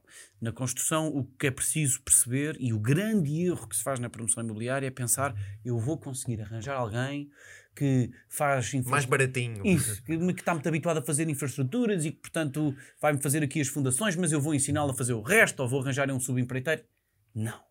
Não. Talvez na, na 50 promoção, enfim, Quando já tiveres um bocadinho muito, dramático. muito batido, não é? Sim, aí tu podes começar a querer fazer esse tipo de coisas, mas antes, não. Paga mais mas garante e, e arranja alguém que entrega, que honra o investimento, o pagamento que está a ser feito. É, pá, é um dos insights mais importantes. Depois, imagina, vou-te dar um exemplo. Eu passei por uma coisa. Eu, eu, eu que tenho, tenho uma cabeça um pouco de estratégia, gosto é de pensar nas diferentes hipóteses e, e tentar, e tentar antever um pouco as possibilidades. Aconteceu-nos aconteceu uma realidade absolutamente surrealista, que foi depois de termos tudo construído, não, depois de termos tudo vendido, tivemos que negociar com os compradores, desfazermos os contratos, porque o empreiteiro que tinha assinado um contrato de construção nos veio informar que afinal, por causa do Covid e afins, que aquele preço que eles tinham acordado, afinal tinha que ser outro, ou eles iam embora. Oh. E portanto, eu tinha as casas vendidas. É? Portanto, evitei com as pessoas, não fui eu que fiz esse trabalho, uma, uma menção honrosa ao meu, ao meu querido amigo Rui que fez esse trabalho, uh, de ir falar com as pessoas e conseguir que elas aceitassem pagar a mais, tal problema dos três terços, a gordura que surgiu no terço do meio. Estou a perceber. E isso, e isso foi uma grande aventura. Mas, mas promoção, eu acho que o que é muito importante é, é saber quem são as pessoas na Câmara. Okay. Quem é o tipo dos espaços verdes, quem é o tipo do urbanismo, quem é a pessoa que trata de, das infraestruturas, de acesso, etc. Uh, eh, conhecer as pessoas. Ir lá, pedir uma reunião e ter com as pessoas, em vez de ir como eu já fui algumas vezes um bocadinho zangado, chegar lá, ir lá com o propósito de saber quem é que é a pessoa one com quem tu vais estar a lidar e compreender e perguntar como é que eles gostam de receber informação que, como é que, dizer, e, e, e, não ter problema em também dizer olha, eu não, e, e contigo próprio dizes, não, não tive grande, grande ressonância com esta pessoa, há outra dizer, não podes perguntar a ela. Mas, mas Estou a perceber o que estás a dizer. é preciso ter uma enorme humildade e perceber que quando se olha, eu pelo menos quando olho para aquilo que é a promoção imobiliária em Portugal vejo coisas péssimas e coisas ótimas. Muito bem feitas. E portanto há, há todo um espaço aí no meio e. e okay. Já eu, ficam aqui umas. E, e, acho que por aí, por aí consegue-se fazer. Ficam aqui umas boas dicas aqui para o, para o João. Vamos lá ver se eu, se eu ponho o chapéu de construtor. um, olha, nós, nós já, pá, eu nem dei pelo tempo a passar, já vamos com uma hora e quarenta. Oh, uau. Portanto, o que é que eu fazia para concluir o podcast? Fazia só aqui uma outra questão mais do, do Vicente, Uhum. um, no qual te pergunto, e isto é uma questão que, que eu quero mesmo saber a resposta, porque eu também sinto muito neste, neste processo. um, em que tu falámos pessoalmente e tu também me escreveste sobre a questão do, da espiritualidade, do karma, como é que tudo isto um, impacta a nossa vida e eu aqui pergunto não só numa ótica de, de, de investidor, mas que também na tua transformação enquanto pessoa, que na verdade faz com que tu sejas o melhor investidor ou que sejas uma pessoa que é o melhor empreendedor, não é? O melhor, melhor em todos os, os aspectos da tua vida. Perceber como é que isto surgiu para ti.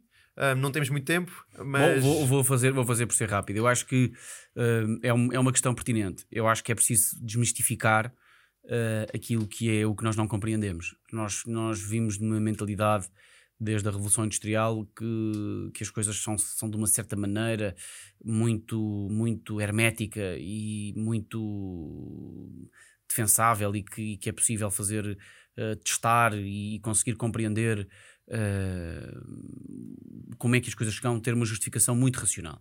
Eu acho que hoje em dia existe muito um, um spiritual bypassing, no sentido em que a pessoa acha que se fizer yoga e fizer meditação e se comer abacate, que, que, que, aquilo está resolvido. está a andar. Bom, as coisas não funcionam assim. E, e, e, eu, e eu, o insight que posso passar é, é acima de tudo, que quem. quem eh, quem quer conseguir eh, corresponder àquilo que é a missão que está cá neste planeta para, para cumprir, tem acima de tudo que se virar para dentro. Tem que perceber, tem que compreender quem é que é, tem que conseguir perceber o que é que a criança que nós todos já fomos e que ainda somos, porque nós, eu, por exemplo, eu tenho 34 anos, mas também tenho 33, também tenho 32, também tenho 17. 30, também, tam- também tenho. Às dizer, vezes. não, não, mas tenho mesmo. Então, tu tens 34, tens os outros anos todos, não deixaste de os ter. Exatamente. Eles também cá estão. E é preciso compreender quem é que nós somos, o que é que são as nossas reais motivações. Um, e para isso, uh, eu acho que existe, um, existe um- uma mensagem que eu posso passar aqui é interessante, uh, que, que são cinco pilares que, que, que, que a mim me ajudam muito neste exercício, uh, em que o primeiro é ter a consciência entre a diferença que existe uh, sobre o tema de conhecimento versus sabedoria. Uh, o, conhecimento é aquilo que nós vamos aprendendo na nossa vida, é um bocadinho a nossa mente. A nossa sabedoria é aquilo que vem de geração em geração, na genética que nos, nos constitui e que vem do coração. Saiu um artigo há pouco tempo a dizer que o coração tem neurónios iguais aos do cérebro. E agora as, É pessoas, e agora as pessoas pensam, é caramba, então afinal o coração também pensa. E pensa. E portanto é ter a consciência dessa diferença. Isso permite abrir um, Um leque. um- abrir o, aqui uma, uma porta no, no Matrix, se quiseres. Eh, depois, um segundo tema é saber o que é que tu queres. O segundo pilar é, é teres uma consciência do que é que tu queres. Não o que é que a tua mãe quer, o teu pai, o teu periquito, a tua namorada, o que é que tu achas que queres, mas o que é que tu realmente queres. Eh, e saberes responder a isso por escrito ajuda, ajuda muito. E, e, e, e- saber Pensar a escrever, é e saber pôr por escrito que não sabes o que é que queres, no dia a seguir, quando lires aquilo, vais pensar: não, não, agora já tenho uma, uma- vaga ideia. Portanto, é, é preciso materializar, ok? Eh, o terceiro, o, para mim, o terceiro pilar eh, que ajuda neste caminho eh, da luz, como eu gosto de lhe chamar, é ter a capacidade de ousar, que é algo que tu tiveste e por isso é que estamos aqui hoje. Ter, ter a capacidade de, de ousar, no sentido de aparecer, não ter, não ter, eh, não ter, de conseguirmos abraçar as consequências dos nossos atos, sejam eles bons ou maus, não, não fazermos, porque eh, a causa e efeito está sempre presente. E, Mas portanto, não retraíres, não é? não, não, faz, vai, porque ninguém se lembra. Tu lembras do que é que fizeste quando tinhas 18 anos? Esquece. Esquece. Não te lembro. Portanto, é, é uma falácia achar que toda a gente está a notar o que é que toda a gente está a fazer, o importante é fazer. Isso é o ego, é o ego a pôr-se à nossa frente. E é preciso pô-lo no canto e, e chamá-lo à hora de jantar só, de vez em quando. Mas de qualquer maneira, hum, acho que é muito importante esse, esse, esse pilar que é ousar. Eh, o quarto pilar é ter paciência, é saber, é saber esperar, é, é saber dar tempo ao tempo, é saber aceitar que não é por verbalizar ou por pôr as mãos que certas coisas acontecem. É preciso perceber que quando se vem num, num flow, quando tu estás a saber a diferença entre conhecimento e sabedoria, quando tu sabes o que é que queres e quando tu ousas, depois tens que saber esperar. Que as coisas tomem o seu tamanho. E por fim, que eu acho que é, que é a palavra de ordem dos dias de hoje, é amar. É preciso saber amar, amar o próximo, amarmos a nós próprios, ter, ter consciência de que, que a palavra amar e amor uh, vem ganhando um grande power, que as pessoas cada vez mais têm consciência de que não é porque que, que, que não tem tudo que ser com toxic masculinity, que não se pode dizer que, que, se tem amor por um sítio, que se tem amor por uma circunstância, que se ama alguém.